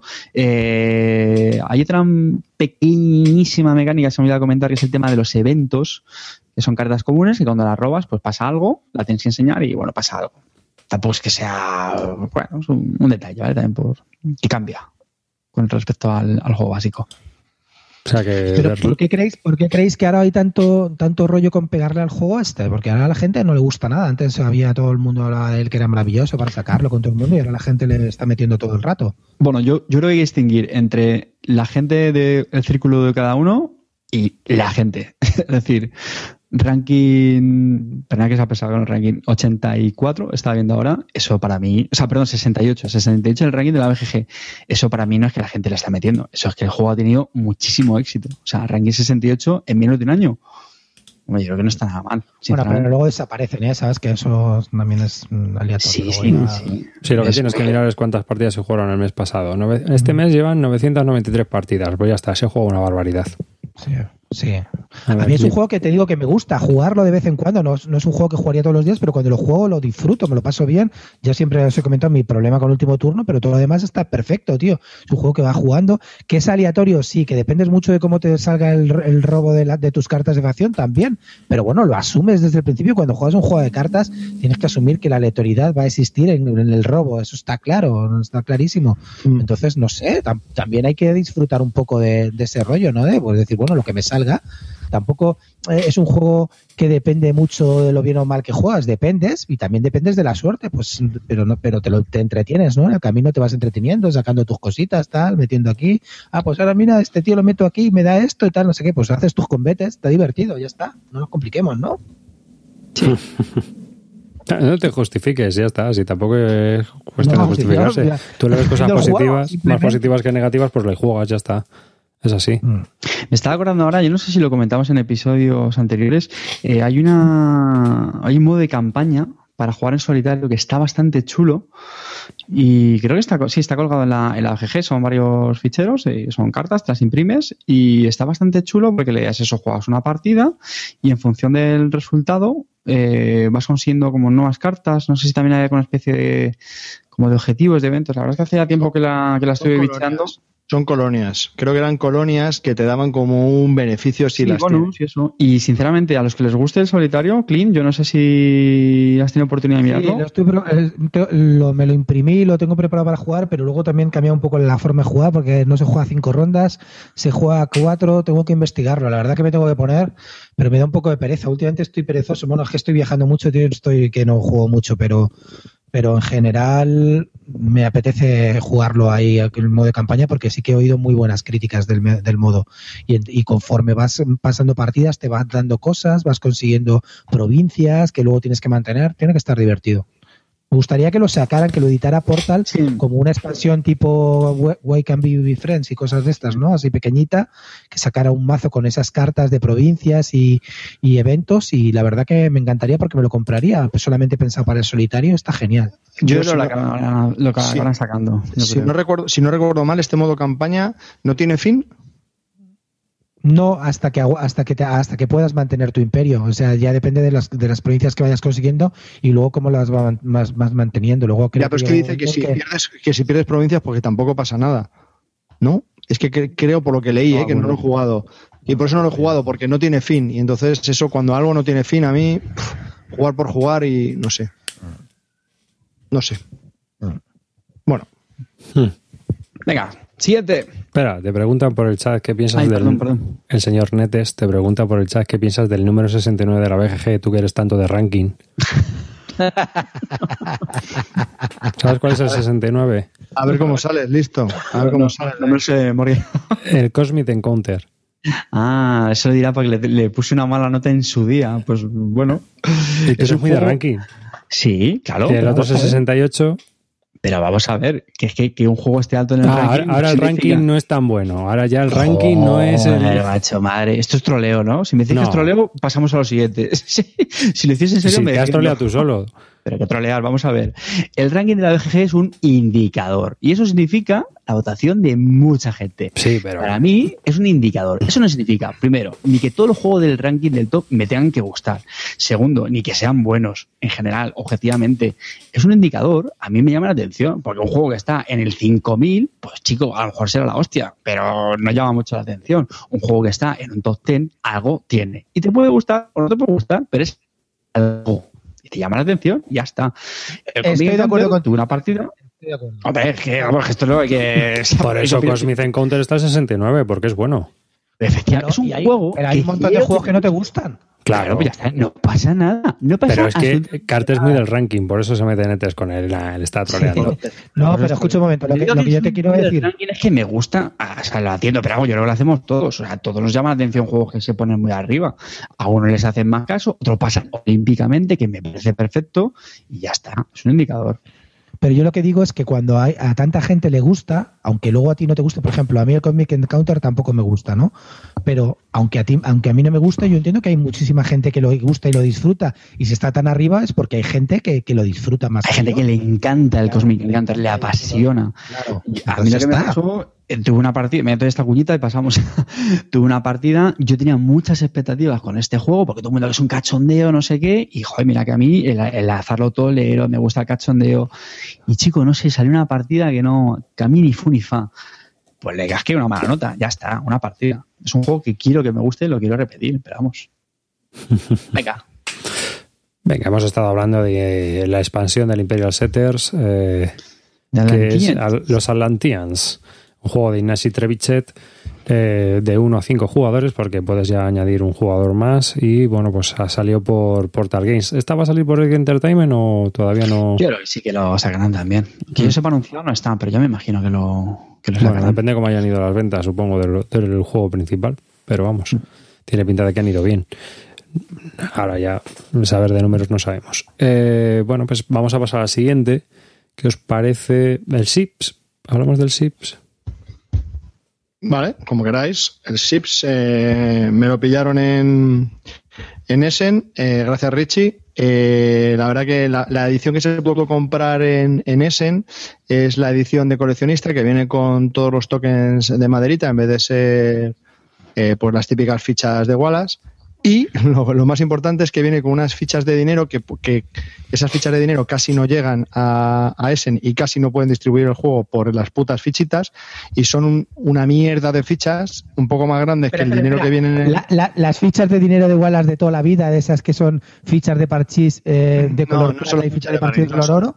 Son de, son de madera, con el mismo color oro, que la- pero de madera y, y gruesas. O sea, lamentable. Eh, si me lleva a quedar sin el juego por esas putas fichas, vamos, me da un, infarto. Bueno, pues Sips es de Martin Wallace, un juego que, Qué grande el Wallace. que es el último que ha editado con Trifrog, me parece. Creo que no sé si es el último o es el penúltimo. Vale, El es último, de dos a cuatro jugadores, eh, de 120 minutos de duración. Y bueno, pues eh, el tablero recuerda un poco al, al automóvil, pero habiéndolo jugado ya tres veces, no tiene nada que ver con el automóvil. Eh, no sabría. Bueno, eh, Carte, explica tú la mecánica que a ti esto se te da mejor. Claro, como yo, como yo me he leído las reglas y, y tú no. Venga, coño, dale. A ver, joder. Sips, eh, bueno, es un juego, está metido en barcos desde la antigüedad hasta época moderna. Y el- en el tablero lo que hay es un mapa que empezamos en, en Oriente Medio, en Oriente Próximo, y bueno, nos vamos expandiendo un poco por el Mediterráneo y tal, hasta llegar supuestamente a pues, las colonias del Caribe y esas cosas. Y lo que hacemos es por- colocar, mm, tenemos por el tablero, bueno, primero tiene ese mapa con distintas regiones que se van a ir puntuando a lo largo de diferentes eras. Y las eras lo marcan otro track que hay en el borde del tablero, que es Como el donde están automóvil, los- Exactamente, los que hayan jugado en automóvil es la única cosa que le recuerda a este juego, ¿vale? Porque el problema no tiene nada que ver. Entonces, este track, pues nada, marca un poco la evolución de esos barcos. Todos los jugadores, por un lado, lo que van haciendo es van avanzando en ese track de los barcos, se van, van avanzando poco a poco, como si fueran un poco desarrollando estas nuevas tecnologías de los barcos, y a la vez también se van expandiendo en el, en el mapa. ¿vale? Que es el típico juego de mayorías que, que hemos visto siempre de iguales en el tablero. Entonces el juego tiene, digamos que se van haciendo una serie de puntuaciones en estas regiones cuando se sobrepasa en el, en el track de los, de los barcos. Tú vas colocando, vienen a veces unos cubitos o unos discos en el mapa y eso es lo que te va a dar más puntos cuando se hagan estas puntuaciones. No sé si más o menos ha quedado un poco claro. Aquí el vamos, vamos ya, vamos a, vamos a poner más información aquí. Eh, empezamos el, el, track exterior, eh, son los barcos, es el desarrollo de los barcos. Entonces, eh, cada era ¿vale? Se juegan tres, tres grandes épocas, ¿no? De grandes épocas y dentro de cada época hay varias eras. Pues en la primera era tienes un barco mercante o un barco militar. Entonces tú pones tu barco donde tú quieras, en el, en el mercante o en el militar. ¿Que lo pones en el mercante? Pues luego te da acceso a poner un mercader en una de las eh, ciudades de el área en el que estemos actualmente. Y si lo pones en, el, en, un barco de guerra, te permite poner un. Es como si asediases una ciudad. Entonces, donde has puesto los mercaderes hay una ciudad. Y esa, esa ciudad le pones un disco y es como si fuese tuyo. Entonces, todo esto, ¿para qué sirve? Para varias cosas. Si quitas un. Otra cosa, tenemos un tablero particular, cada uno tiene un tablero particular en el que te dice eh, todos los cubos que puedes utilizar, todos los cubitos que puedes utilizar y todas las acciones que puedes hacer. Entonces, a medida que vas eh, utilizando acciones, vas gastando esos cubitos. Entonces, llega un momento en el que tus cubitos ya no tienen más cubitos. Entonces, hay una de las, de las acciones que puedes hacer que es recuperar todos los cubos. Y esto es una de las cosas que a mí más me ha gustado de este juego, ¿no? El, modo, ese punto en el juego en el que decides cuándo recuperar todos tus cubos y de dónde, porque los puedes recuperar de tu tablero individual o del tablero principal. Vale. Eh, eh, puedes colocar un barco en una era superior, pagando unos costes, o si hubiera muchos barcos, no pagando nada. Entonces, eso va a hacer que te vayas moviendo por la parte exterior del tablero, ¿no? Como más desarrollo, más eh, mejorando barcos, avanzando en, la, en, la, en las épocas. Hasta que pasas una época y entonces pues cambiarías de barcos, pero vamos, eso tampoco muestra nada, simplemente es para que cambien los barquitos y eso, tampoco.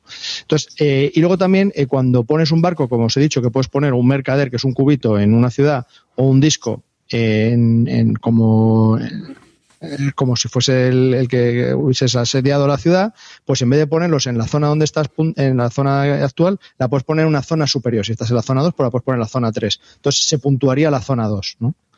Eh, mm, pues eso también hace que te vayas moviendo por el tablero y una vez ya has puesto en la zona 3 ya tienes que estar poniendo siempre cubitos y discos en la zona 3. Entonces pues te vas moviendo así por el tablero tanto en el track exterior como en el, como en el mapa en el mapa interior. Entonces que es un juego largo, es un juego que dura un poquito más de dos horas, pero aunque parece que estás haciendo siempre lo mismo porque es poner barcos y poner cubitos, no te da la sensación de que solo es eso. No es, es como que hay también una evolución en el juego. No, tampoco sabría decir por qué, pero, pero sí, yo noto una evolución, ¿no, Carte? Sí, eh, es por eso se van jugando en diferentes eh, zonas y pues te vas pegando en cada una poco a poco. A lo mejor hay veces que te interesa más reservarte para la siguiente. Eh, a mí el juego, la verdad es que se, nuestra partida duró, fueron no sé si casi dos horas y media o tres. También es cierto que, como dice Calvo, lo jugamos de una forma un poco rara a nivel estratégica y eso yo creo que alargó la partida. Pero francamente, yo me lo pasé muy bien porque tuve esa, esa típica sensación de euro de querer hacer un montón de cosas sin no darte la vida no sé si has dicho, Javi, un poco el, tema de las acciones, el tema de los qubits, si lo de recuperarlos, eso sí lo has explicado. Es que es un poco complicado de explicar, es un poco... No Pensad que los jugadores parten con un... poco nos interesa la explicación más de eso, ir allá a las sensaciones. Eso, estoy, de acuerdo. me gustó eso, que, pues al final tienes el típico juego de mayorías que te pegas en el tablero y, y sobre todo el tema de los, la gestión de los cubos, eso es chulo porque tú tienes un pool, es que esto es interesante contarlo, pues yo creo que es una de las cosas más chulas del juego, lo que más le puede gustar a la gente. Vamos a ver, tú tienes, empiezas con un... nueve, cubitos. Vale, bueno, da igual, el número de cubos. Entonces, esos cubos los vas gastando para hacer las acciones. Entonces, cuando ya has gastado todos los cubos, lo tienes que hacer es recuperarlos. Pero es que a su vez, esos cubos también los utilizas para meterlos en el tablero. ¿vale? En las regiones, que son las que luego te hacen las mayorías. Entonces tienes que buscar un poco un equilibrio ahí entre, a lo mejor si metes muchos cubos, luego tendré que pensar en recuperarlos. ¿Vale? No sé, a mí eso es una cosa que me, me gustó, no, no me pareció una mecánica... O sea, creo que le tenía ahí su, su chicha, ¿vale? Estamos hablando solo de una partida, a lo mejor luego no, no es para tanto, pero a priori me, me, me pareció chulo. Pero. Wallace, Wallace suele usar esa, esa técnica, ¿no? El- que Bueno, tengas que en- dividirte tu- tus recursos en dos cosas. Sí, en, en Stadium Emerald, por ejemplo, eh, efectivamente eso recuerda. Eh, en Stadium Emerald algo parecido, tenéis también los cubos estos de recursos que los vas poniendo en las ciudades, en las cartas, los vas perdiendo y luego tienes que recuperarlos. Pues mira, en ese sentido, efectivamente, tenemos aquí el, el enésimo refrito de, de jugadas, pero a mí, a mí me ha parecido chulo, sinceramente. A mí también me ha gustado una- bastante, es una gran incorporación a mi, a mi colección. Oye, una cosa, yo a mí llamarme raro, tío, pero a mí el, el Peter Raro. Dennis este, Peter, Deni- el Peter Dennis este, que es el ilustrador gráfico, a mí me encanta, tío. Como, como hace todo igual, ¿eh? como hace las cartas son chulísimas, tipo las de A Few Acres of Snow, lo estoy mirando y es que chulísimo la portada, me parece chulísima también. también me- me Que no gusta. sé, luego la gente critica lo de el Brass es feo, Struggle of Empires, el A Few Acres of Snow, pero es que a mí me encanta, tío. Yo no sé, yo es que soy, debo ser súper raro para El, eso. el Brass no es feo, el Brass es distinto y hay que, quererle. Eso no sé si lo hemos dicho. eh, hay, además también unas cartas en el juego, ¿vale? unas posibles acciones y puedes comprar cartas que te dan pues, una serie de bonus y tal. Yo, la mayor duda, no voy a decir pega porque solo es una partida y los juegos de Wallace ya sabemos que son bastante opacos las primeras partidas. No es fácil jugarlos bien, se suelen dar palos de ciego y, y al principio cuesta, que es uno de los motivos por los que a mí personalmente me gustan. Y decían, las mayores dudas que me quedan es, uno, mm, no sé hasta qué punto puedes acabar haciendo siempre las mismas acciones, porque lo que cambia de una partida a otra son las cartas que salen. Pero el tablero, claro, es el mismo. Entonces yo no sé si puedes acabar haciendo el patrón de, venga, lo primero que voy a coger es poner cubo en esta ciudad o en esta otra ciudad, no lo sé. Y luego, hombre, la duración a mí me hubiera gustado que fuera un poco más corto. Eso te iba a preguntar. ¿Se hace largo? Es largo, pero no se hace largo. Eso ¿Me es. entiendes? Ujú. Hombre, a ver, y otra cosa. es es eh, con respecto al automóvil que tiene reminiscencias de él, por lo menos en cuanto a un poco el desarrollo, aunque luego no tiene nada que ver, como habéis dicho. ¿Es más ligero, más pesado? ¿Es de los pesados de Wallace, de los ligeritos? Dentro de lo que es Wallace. Es pesado, no muy pesado. Yo ¿Más que el medio. automóvil o menos? Por ahí, por ahí, medio. Por ahí. Mira, Oye, ¿Y se parece, se parece al Aeroplanes? Uf. No. Bueno, hombre, Javi, a ver, tienes el rollo de las mayorías. Lo que pasa es que ya no. Mira, fíjate, yo estoy casi pensando más en. Pues este que es como el Race of Empires. Es el típico logo de, de mayorías en el tablero. No sé. Yo, yo lo veo de complejidad media, sinceramente. ¿no? El automóvil es complejidad media. Y Insisto, tú, por ejemplo, el automóvil, ¿cuánto dirías que tiene complejidad con respecto a los de Wallace? No, a este. para mí media, sinceramente. También. O sea, que están en el mismo tramo. Y la duración Es que también. automóvil, No es un, no es un Brass ni un Age of, eh, of Steam, evidentemente, pero tampoco es un Time Trail. Joder, un mundo disco, es casi un party. O... Sí, es más un automóvil, eh, un pelín más, quizás. Y el- A mí este el- me ha gustado más que el Automobile eh, porque las acciones son más ricas. El Automobile a mí me gusta, pero en el fondo lo que, lo que me mata del Automobile es que de las tres acciones que haces en tu turno, una siempre va a ser producir coches. Siempre, siempre. Entonces, sí, tienes otras, pero tampoco son muchas opciones. Aquí tienes varias, comprar la carta, eh, avanzar el barco, mm, poner el cubo de la mayoría, coger, poner el disco tal, mm, coger otros tokens que te sirven para seguir avanzando. Tienes, tienes más riqueza, yo creo, en las, en las acciones. Insisto, una partida, ¿eh? ¿Y el desarrollo le veis sólido? Bueno, Bastante, bastante más sólido que otros títulos de, de Wallace, eso sí. Eso sí es cierto. No le veo tantos, tantas puertas abiertas. Lo veo que está más completo. Yo sí. a ver, al final ahí hace un remix, como siempre, este hombre, de, de varias mecánicas de otros juegos. Entonces, bueno, en ese sentido tampoco veo que haya ahí A mí, por ejemplo, a- Pero el, agujeros. des- pero el desarrollo, ¿tú lo ves que le falta desarrollo como otros juegos? Yo creo que está bastante bien hecho. Yo no, No, te digo, No, hombre, mira, pero te voy a decir una cosa. Yo, por ejemplo, cuando probé Aeroplanes, a mí no me pareció que le faltaba desarrollo. Simplemente Pues había cosas que no me sensación. gustaban. Pues esto es lo mismo, yo pienso. Lo que pasa es que a mí, por ejemplo, Aeroplanes me, me dejó diciendo, pues vale, pues muy bien.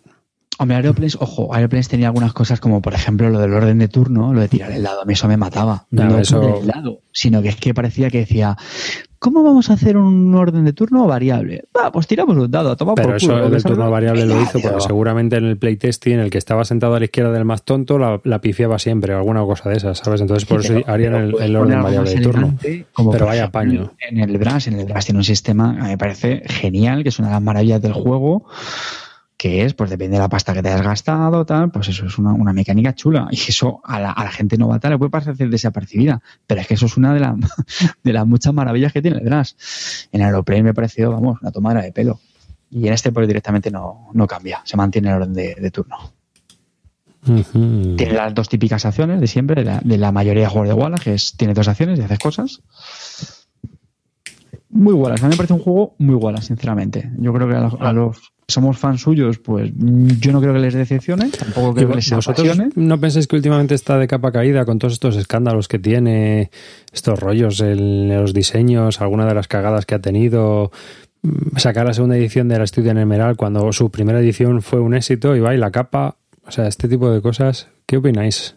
de Yo Wallace? pensé que sí, estoy de acuerdo contigo. Pensé que le iba a cagar con el SIPS. Estaba bastante reticente con este título, pero me leí las reglas, eh, cosa que tengo que añadir también. Las reglas se explican en un tris. Son 15 minutos, 20, todo lo más. El problema es que luego cuando te pones a jugar no sabes qué hacer porque te abruman todas las acciones que tienes.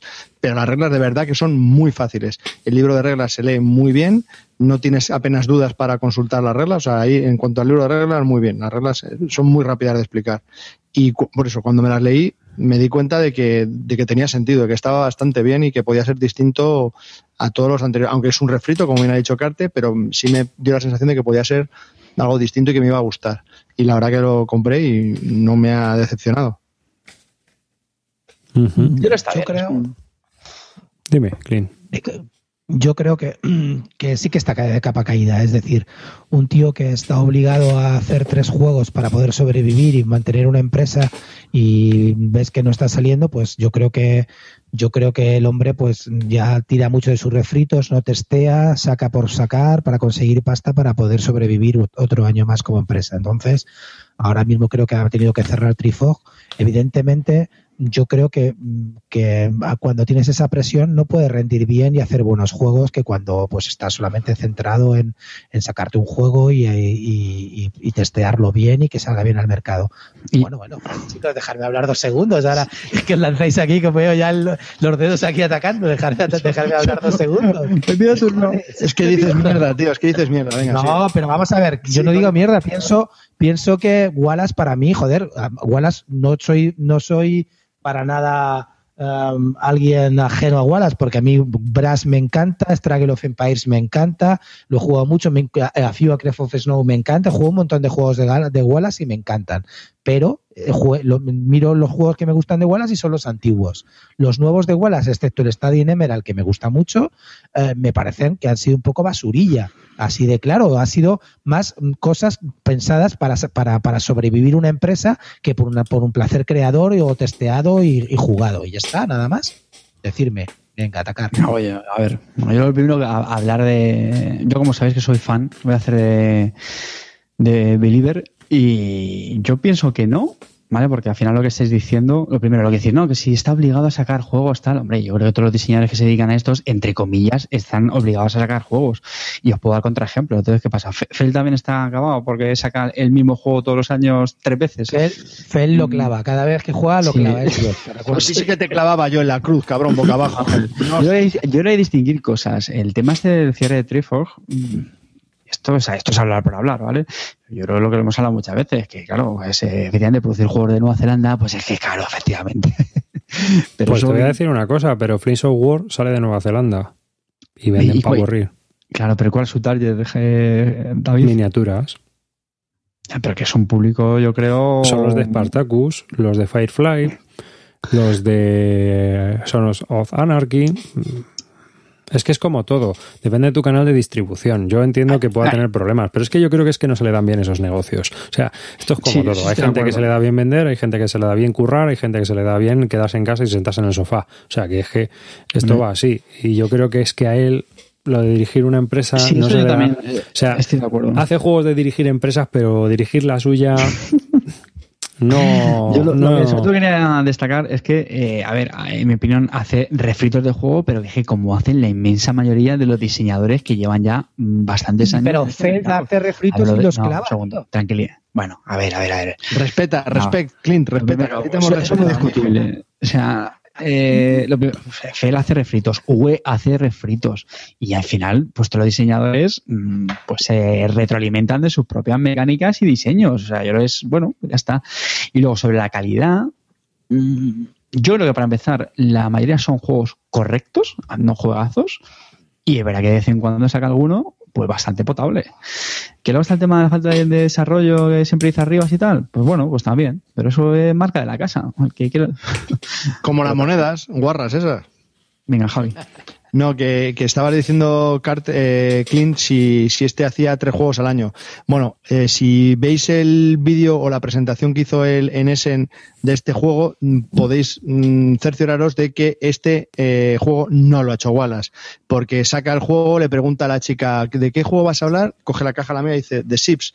Dice, pero me toca leer un poco las reglas porque es que no me acuerdo de nada, la verdad saca el tablero, empieza a ver las fichas, no se acordaba ni del setup ni de nada, se empezó a leer las reglas, la otra le miraba como, hostia, no me puedo creer que el Wallace esté leyendo su propio puto juego. O sea, lamentable. A mí me dio una pena el hombre, no sé si es que chochea, lo hizo hace seis años y no se acordaba. Bueno, a mí se me quedé alucinado. negro para hacer No sé. los juegos. O para otra cosa, o sea, Vamos, yo... vamos a ver, yo, yo lo que no se dice es- negro, que está en Nueva Zelanda, se dice maorí, ¿vale? Sinceramente creo que un tío que si tú tienes una empresa y se ve que de pasta no va a sobrar a este hombre y tienes que sacar cosas como sea, pues tú te dedicas eso a buscar refritos, sacar juegos sin testear, solamente vendiendo con tu nombre, que es lo que ha hecho muchos años. Entonces ya la gente pues también se cansa, joder, lo del Mitotopía y el Onward to Venus, por mucho que habrá gente que luego te diga, no, son juegazos, eh, son una puta mierda los dos juegos que sacó el año pasado, así de claro, y los vendió y yo hice cola en Essen, me acuerdo con Edgar que lo vi ahí haciendo cola los dos como idiotas para comprarte una mierda de juego y ya está. ¿Sabes lo que quiero decirte? Entonces el tío ha tirado mucho de ese nombre. Lo que pasa es que, claro, ya cuando ves que a esto le falta un movimiento, que le falta testeo, pues ya la gente se va dando cuenta, tonta no es. Es decir, yo siempre tengo una teoría, tú puedes engañar a, a un, a un tío mucho tiempo, pero a mucha gente mucho tiempo no, ¿sabes? No- eso está claro que, no puede ser así. Entonces el tipo ya la gente se está dando cuenta de que va o, o- y, y ha tenido que cerrar y supongo que o empieza ya de verdad a, a sacar juegos testeados y bien pensados o dejará de la gente de comprar, está claro. Ah, y luego ha tenido muchos problemas con otras editoriales, de que no se les han sacado el juego, de que se hacerlas sus contratos, de que tiene líos legales por los derechos de un juego que van a reimplementar. Ahora está pasando con el of Empires también, o sea, hay líos por todos los lados. Y yo no sé. es un ese- broncas, es un broncas, es el macarra de su barrio. No que sea macarra, No, yo, yo simplemente creo que es muy torpe líos. gestionando. Exactamente. Yo lo veo como un hombre despistado, tío. Tú le has visto la cara. Tú le viste cuando, hace el, cuando hizo el vídeo, tío. Sí, Tío, tío, es sí, persona increíble. pues despistadillo. Está drogado, está drogado. Ya está. Pero igualas Witras, tío. Igualas Witras, calvo. Sí, sí, pues que, que coja un buen gestor a su lado, porque él. uf, tela. Bueno, volviendo al tema, el SIPS es un juego que yo creo que es correcto para en relación a los últimos títulos que está haciendo Wallace. A mí me parece que es un juego bastante correcto. Próximamente Sí, sí, en el sí, de venta. Y sí, y no, y sí se queda en mi colección. Bueno, yo, yo voy a cambiar de tercio. Venga, voy a hablar de un juego que he estado jugando y voy a hablar de él porque me ha sorprendido. Voy a explicar un poco la historia. El juego es Diego Drachenhand, que es eh, un juego de ABA. Es un juego infantil. Voy a comentar un juego infantil que estaba jugando con mi hijo bastante tiempo, pero que eh, mi hijo era pequeño y le estábamos jugando un poco reducido. Pero últimamente ya lo estamos jugando completo con todos sus componentes y todo esto, ¿no? ¿Y Diego Drachenhand de qué va? Bueno, Diego Drachenhand somos unos dragones y es una competición que tenemos que escupir nuestro fuego contra un objetivo que va saliendo en unas losetas. Eh, entonces el tablero es un tablero inclinable y nosotros tenemos tres canicas y nuestro aliento son una de las canicas. Entonces vamos a tirar tres canicas con el dedo, pa, flicking, y esta canica va a rodar hasta la diana que nosotros eh, hemos sacado en una, en una ficha. Eh, estas dianas están dentro de unos carriles, por decirlo de alguna manera, entonces si tú golpeas en el borde del carril o te vas a otro carril, pues es como los bolos, se van para un lado, se van para el otro y no, y no entran, ¿no? Entonces, eh, el juego es muy sencillo. Tú coges una ficha y ves a dónde tienes que apuntar y dónde tienes que lanzar tus, tre- tus tres bolas. Lanzas tus tres bolas sin enseñar la ficha a los demás jugadores. Y entonces los demás jugadores eligen en unas cartas que se reparten al principio a dónde querías tú disparar boca abajo. Es decir, apuestas. Entonces, por cada canica que tú hayas metido en tu ficha, apuntas un punto, tienes un punto de victoria, y luego los demás jugadores, si han adivinado dónde estabas apuntando, tienen otro punto. Es un juego muy chorra, con un tema un poco de habilidad, pero los niños se lo pasan francamente bien. Funciona estupendamente. Ganó el Spiel des Jahres 2009, creo. ¿Cuál es el premio que ganó? Lo he jugado. El he jugado. 2010. Ganó el, el- el premio, el, el Spiel des Jahres, eh, Eh, eh, ganador en el no, 2010. David, en España se llama Diego Drago, ¿puede ser? Sí, Diego Drago. Mm. Oye, eso te iba a preguntar, que dijeras el nombre otra vez porque no había quien lo, que lo pillase. No, en Diego español, Drago. en español, en español se llama Diego Drago. Es un juegazo, ¿eh? totalmente de acuerdo con David. Ah, para los niños les encanta. El problema que yo le veo, David, no sé si estarás de acuerdo conmigo si lo has jugado con tu hijo, es el tema de las apuestas. Al final, los críos lo que se lo pasan bien es tirando la bola roja, enchufándola donde, donde, donde te diga el este. Lo que pasa es que el rollo de las apuestas con gente ya un poquito más pequeña, ya sabes que no funciona bien. No, no funciona, lo tienes No. que quitar. Entonces el juego es un Claro. poco muy simplón. Bueno, vas a tirar y ya está. Son, además es Claro. muy cortito porque son tres rondas. Entonces, eh, enseguida acabas una partida y si quieren pueden volver a jugar. Entonces, es un juego de ABA que está francamente bien. Viene en una caja grandota de estas así tipo, pues como el alta tensión, una cosa así de grande. Es el tamaño este de ABA como el frutal. Son cajas grandes porque, claro, utiliza toda la caja como plataforma de lanzamiento de las, de las canicas, ¿no? Contra las, las estas. Los componentes están muy chulos. Los dragones se van colocando de perfil en la caja y van avanzando según vas puntuando. Y la verdad es que, bueno, nos estamos acercando ya a las navidades. Todos tenemos peques o sobrinos o cosas así. Y es un muy buen juego recomendable de- para, para poder Para regalar. pedírselo a los reyes. También para los 100% reyes. avalado, 100% avalado. 100% avalado por la leyenda. Eh, o sea que- Reyes Magos y Papá Noel, que estáis oyendo. pues sí, la No, verdad es pero que sí, apuntadlo. los críos, los críos esto de apuntar con las bola, con la bola roja para tirarla a donde te diga la ficha, lo flipan. Sí, lo sí, flipan. sí, Cuando- además ahí Además, mirando. cuando la cuelan, la- cuando la cuelan, como son inocentes porque no saben el tema de las apuestas, empiezan a, a pegar saltos de alegría, Sí, hacen como sí. si hubieran metido un gol, se lo pasan que te cagas. La verdad que está genial el juego. Y sí. luego yo ahora que he añadido ya el tema de las apuestas, no me imaginaba que fuera a funcionar tan bien. Porque claro, empieza la duda, se ponen a mirar aquí las cartas diciendo, ¿y ahora dónde, dónde? A ver, yo creo, yo creo, yo pienso, y ya cuando, al principio no, pero ya cuando cogen el tema y vas a tirar la canica, están aquí mirando a ver dónde estás disparando para, para luego ellos coger la carta que tiene que ser la de la apuesta. O sea, está, está, está curioso, es un juego muy entretenido. Eh, Sí Arribas, Dime. ¿para qué rango de edades lo Es a recomiendas? partir de 5 años, pero yo he jugado con mi hijo con 3, ¿eh? Pero claro, le he quitado reglas. O sea, jugábamos con tirar las canicas y vamos a meterlas en la ficha que te ha salido. Claro. Oye, estoy viendo que cuesta unos, bueno, depende de la tienda, 6 euros, 8 euros. No, No, entonces no, te estás no, no. equivocando. Ese será el de cartas o algo así. Vale 20 pavos, una cosa así, ¿eh? Hmm, hmm. Entre 20 y 25 pavos, pero está Sí. muy bien. Yo también. Y aparte, luego, las- los, los mm, componentes de madera donde marcas son dragones pequeños que se colocan como una pinza en la caja, que es donde tienes la tabla de puntuación alrededor de la caja. La verdad que es súper. Es muy bonito, ¿eh? Está, Y muy vistoso. entretenido. Y es un juego muy vistoso de habilidad. Entonces, eh, además, tampoco hay que ser muy hábil, ¿no? Porque eh, la canica va, va a rebotar donde menos te lo espere. Lo de colocar tres canicas en la diana no es fácil, ¿eh? Ni para los adultos. O sea que, que el juego está muy chulo y muy entretenido. Y luego siempre tienes la posibilidad de apuntar, aunque seas un manta, siempre tienes la posibilidad de apuntar si, si eres observador. O sea que lo mismo hasta puedes quedar segundo o tercero, ¿eh? O sea que, que está bastante bien. Mm. Recomendable para los críos. Oye, pues fresquísimo. A mí me ha hipeado. Ah, No, no, está bien, en serio. A ¿eh? mí O sea, estos juegos sabéis que me, me llaman porque No te pilles más, Carte, no te pilles más, que ya llevamos mucho. Por favor, para, para. No veas, es que para los sobrinos, para regalarlo, ahora que estamos en esta época de... Que tienes a las tiendas de juegos que no dan abasto con tus pedidos. Para ya. Oye, Por favor. Ja- Javiercito, no me hables de pedidos, eh, que, que ya sabes lo que tenemos. Espera, Venga. no me lo digas a mí, díselo a Skeletor.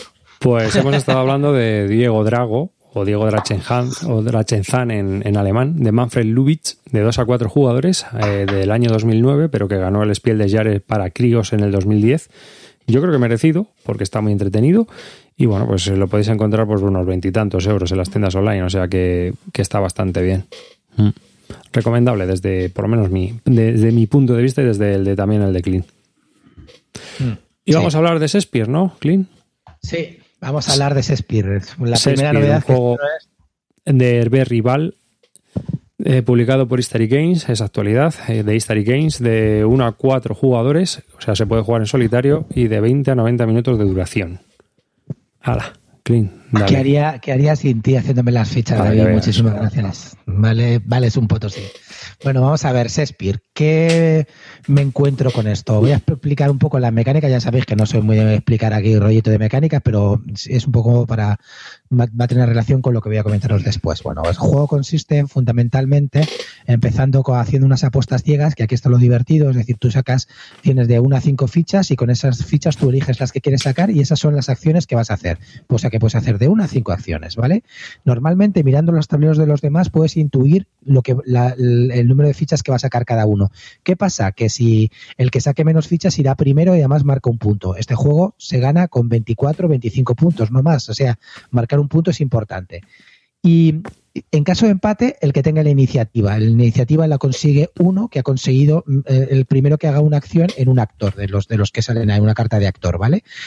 Entonces, eh, tú juegas con, con estas apuestas, pero estás jugando porque no son apuestas tan a ciegas, porque sabes más o menos lo que van a sacar, pero juegas con la mentalidad de lo que quiere sacar el otro. Es una mecánica que está muy bien conseguida, ¿vale? Está bien implementada. Después de eso, con las acciones que tú tienes, tú las vas poniendo en unas cartas. Las cartas hacen lo típico. Pues avanzan en unos track, hay tres, hay tres track donde puedes avanzar y consigues cosas, o, o consigues cartas de objetivos porque empiezas sin objetivos y o dinero y luego vas reclutando actores en cada ronda vas reclutando actores que tienes que pagar. El dinero tiene una cosa importante no se usa absolutamente para nada durante toda la partida solo que al final de la partida por cada actor por cada actor que no le puedas pagar su sueldo pierdes dos puntos. Y ya sabéis que si ganas con 24 y pierdes dos es como la mendicidad en el agrícola pues estás jodido. Entonces está muy muy entretenido. ¿qué es lo que me he encontrado? pues me he encontrado pues con un juego History Games muy, muy de la marca de los de Istari, de últimamente había, se había perdido un poco el ritmo, pero ha vuelto a pillarlo. Y es un euro muy bien, muy bien engrasado de mecánicas. Está todo funciona perfectamente Luego tiene también un rollito de, ir consiguiendo para los actores que consigas, los, los vas consiguiendo, los vas eh, consiguiendo unas fichas que se supone que son los vestidos, o luego también los decorados que los van montando con un rollo, así, bueno, son cositas que vas metiendo como un poco de set collection, ¿no? Que tienes que ver. Entonces tiene una mecánica de apuestas, de set collection y de colocación de trabajadores. Mezcla todo, lo mezcla bien y te sale un euro muy apañado. ¿Qué es lo que te dirá todo el mundo? Macho, esto no innova, no sé si entrarlo en mi colección. Bueno, la el típico rollo de siempre. A mí las sensaciones que me deja es que es un juego que está muy bien pensado, cuando lo juegas te lo pasas bien, es vistoso y ya está, no hay que pedirle más. Si piden la novedad última de la vida, no es este tu juego, pero es un juego que cuando juegas te lo pasas bien, es entretenido. Hay gente que dice que se le parece al drum roll por el rollo de que tienes que ir colocando estos vestiditos que te digo yo, como en el drum roll que vas y vas colocando unos cubitos y hacías las acciones, pero eso es lo único que se le parece y nada más, nada más. Entonces, no sé, creo que que es un juego recomendable con unas sensaciones de jugar muy placenteras y ya está. Si me dices, pues para mí es un siete y medio sólido. No, no es más de eso, pero que es un juego que, que, te lo vas a pasar bien jugando. Y ya está, nada más. No, no, no se me ocurre nada más que comentar. Si queréis hacerme alguna pregunta. Sí, yo tengo. Bueno, Calvo. Yo primero que tú, que soy más mayor que tú. No, es que estoy viendo las ilustraciones en las. Ah, que has hecho tú primero, venga. Pero es que, es que no me escuchas, cabrón. Es que nunca me escuchas. me has pillado. Esto arriba luego lo cortan, no te preocupes. Sí, sí, a la cabeza a ti te va a cortar. Que me, interesa saber si lo has probado a un jugador o si alguien que lo ha probado a un jugador que me diga cómo si es tiene un mecanismo para jugar a un jugador o simplemente es eh, la típica. Sí, tiene un mecanismo que hay otro jugador, pero en realidad lo que consiste fundamentalmente es batir tu propia marca. Está bien. Ah, como solitario, es para, aprender a jugar. Para, aprender a jugar está bien y como un reto de cinco o seis partidas. Luego ya no te apetece volver a repetir tu propia marca. Pero como solitario, pues no está mal. Sí, pues eso. Para aprender a jugar bien y para conseguir puntos. Sí. Gracias, Legend. ¿Es territorio Barton?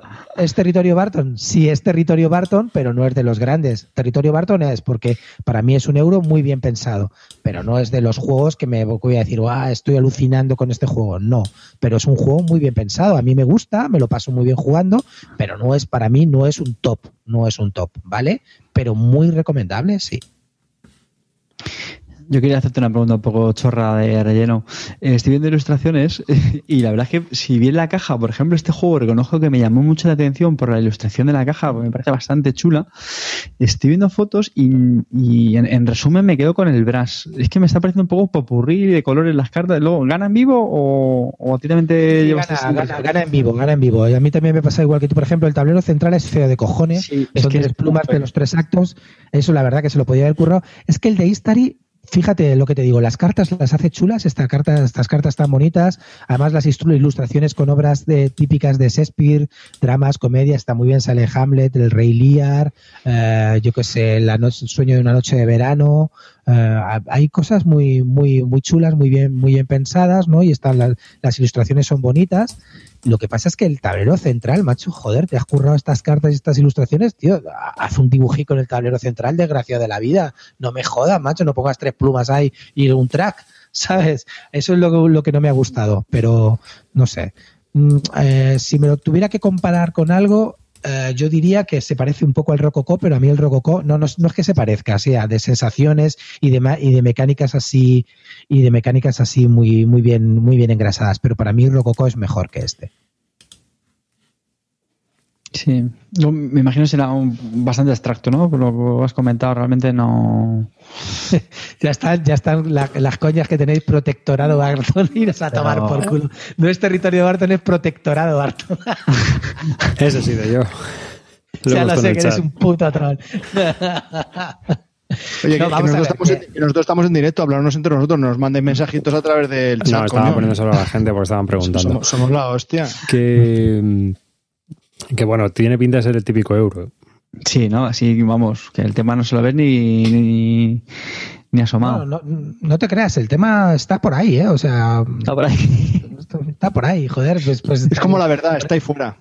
No, me a ver, ah, una, cosa, una, cosa, una, cosa, que también me gusta, la mecánica, una mecánica que también me gusta, joder, a mí lo del tema de las mecánicas, eh, de las cuatro acciones que haces con, las, con, con, con, lo que has pujado y las pones sobre las cartas, fundamentalmente hace una acción, hace una acción es colocar eh, un, un, cilindro de estos, de los cuatro que tienes, sobre una carta y hacer lo que diga la carta, ¿vale?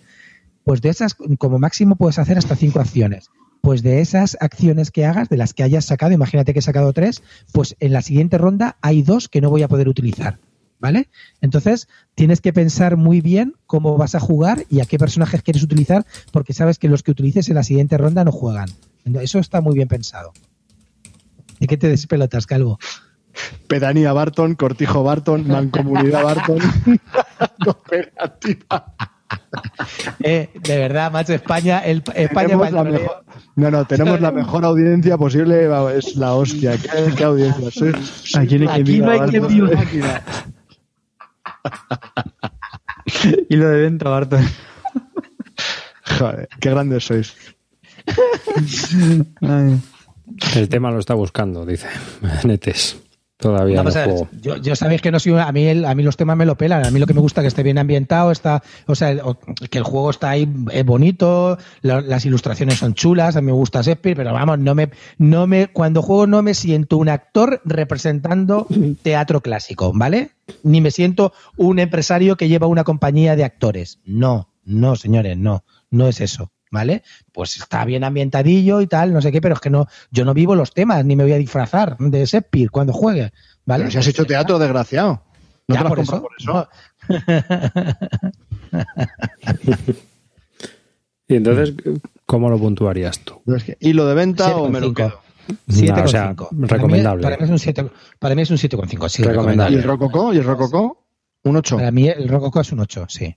Sí. Recomendable también. ¿Que el, el, el Helios? ¿El Helios es un 7,5 también o por, por que una. Es una, es una mancha negra, la única mancha negra en mi historial, la única. Y aún me lo recordáis, desgraciados. Me ha sonado No, a. Helios 2. Me ha a sonado ver. a Helios segunda Os- parte. Os lo comento, joder. Cuando, cuando lo juguéis veréis que pues eso, que es un juego que está bien, que lo juegas, que te lo pasas bien, pero que tampoco es que va- no es el éxito de Essen, ¿vale? Por lo que he probado, no- ni lo va a ser. Ya está. Yo lo probaré cuando lo pongas, cuando me lo mandes para Madrid. Hasta que.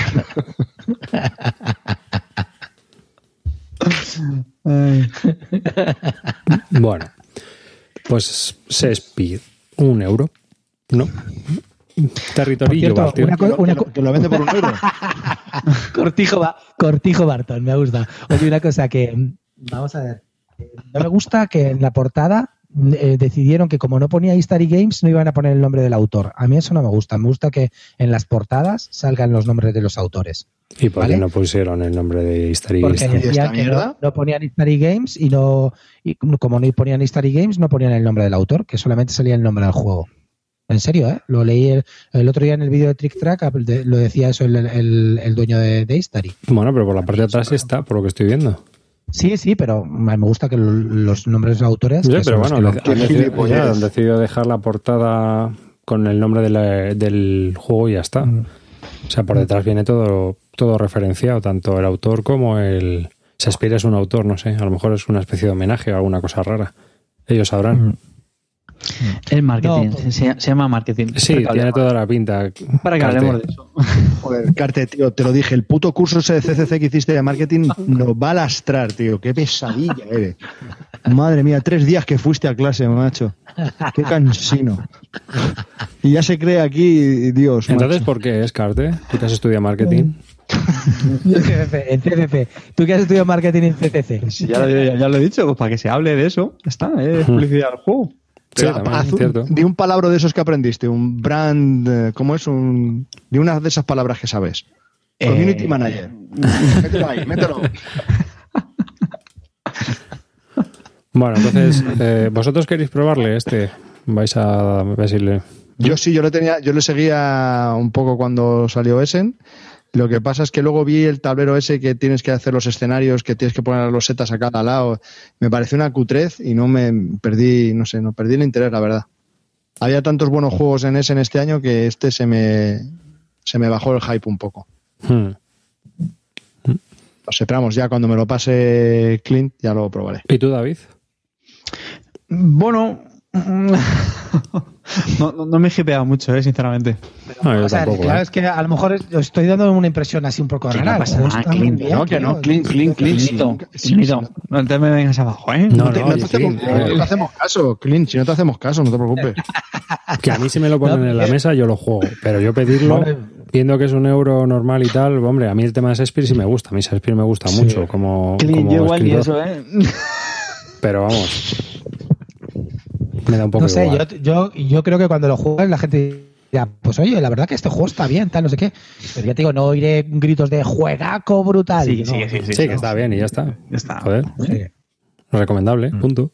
Luego me diréis, ¿es un Helios? No, ya estoy comentando No, lo que no. es. Oye, Clint, ahora en serio, fuera de troleo, el Helios a mí me parece también un juego correcto. Y yo en su momento lo dejé por, por otro leo, y, pero lo sigo, por ejemplo. y lo sigo pensando. Lo sigo pensando. ahora, ahora en serio, lo único que es eso, que justo a mí, mi, es algo totalmente personal, es el tipo de euro que a mí, mm, porque no es ni muy pesado, ni suficientemente a lo mejor ligero para que sea así en plan, no sé, son de estos euros que yo digo que se quedan un poco ahí en tierra de nadie, que tampoco te llena mucho, que no tienen a lo mejor nada diferente, pero vamos, que...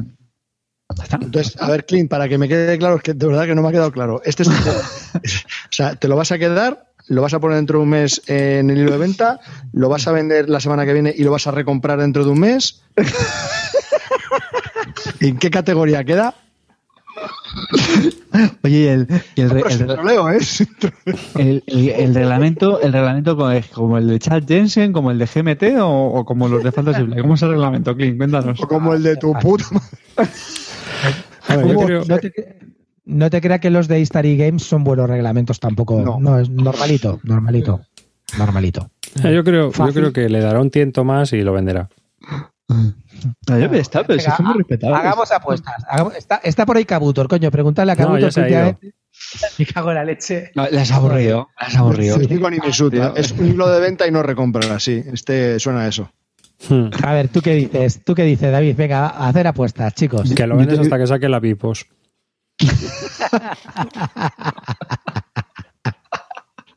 Yo te doy un mes, Clint. Si dices que estás en racha ahora vendiendo juegos, yo te doy un mes. Bueno, Bueno. hasta aquí. Eh, poco más que añadir, ¿no? Shakespeare Sí. es un juego de. eh, ¿Qué me sale? Hervé Rigal y de History Games de 1 a 4 jugadores desde este año 2015 es una de las novedades de Essen un euro bien parido bien desarrollado y bien, bien diseñado Eh, si te interesa el tema de los teatros de gestionar tu obra tu compañía y todo esto pues a por él y bueno pues yo creo que hasta aquí este algo más que añadir alguna cosa más nada no venga No. Javi, algo ya. que quiera aprender, aprovecha. Venga. No, estoy contento con. Oye, ¿no, ¿no vas a hacer tú lo que me comentabas de alguna recomendación o algo, Da- David, o no? no sí lo, lo hemos, no lo hemos hablado otro día ¿Qué recomendación? ¿Qué es eso? nada lo hablamos otro día ves Tu Ya culo. nos hemos salido de la Ya escaleta, digo. joder. Ya nos hemos salido, coño. Es que, es cuanto nos salimos bueno ya pues me he hasta aquí bloqueado. Hasta aquí este episodio de Bislúdica. Muchas gracias a toda la gente que nos escucha. Muchas gracias por escucharnos. Tú que estás ahí en el coche o en el autobús con los cascos puestos o en tu casa tranquilamente viéndolo en vídeo o en el trabajo. Y pues te esperamos en el próximo episodio. Eh, hasta aquí se despide David Arribas y hasta el próximo programa. Un saludo. Clinito. Despídete. Pues, No, si ya se, ha- ya se ha ido. Sí. pues nada, chicos. Se ha ido a llorar ahí a un rincón. Chicos, nada, muchas gracias. Muchas gracias por escucharnos. Muchas gracias a la gente que estáis aquí en el chat, que la verdad que hoy hemos batido récord y el chat este nuevo que tenemos de, Eso quería decir yo. de YouTube es alucinante. Es súper interactivo, muy divertido. Nos hemos estado partiendo de risa. Muchas gracias y luego a los que nos escuchan, pues también. Así es que nada, hasta la próxima y danke schön, familia. Muchísimas gracias, mozulos, a los que nos escucháis, a los que habéis estado comentando en el chat. De verdad que ha estado muy, muy divertido leeros. Y recordad, sed felices. Bueno, sí, yo también quiero despedir haciendo una mención especial al chat, brutal. Hoy ha sido espectacular. Encima he podido participar yo, cosa que nunca hago. No se me ha fundido la línea ni nada, o sea que estoy encantado. Esperemos que os haya gustado el contenido del programa y si no, pues que os den. Y eh, os esperamos para los siguientes programas, siguiendo aquí diciendo chorradas o lo que surja. Un abrazo. Chao. Adiós.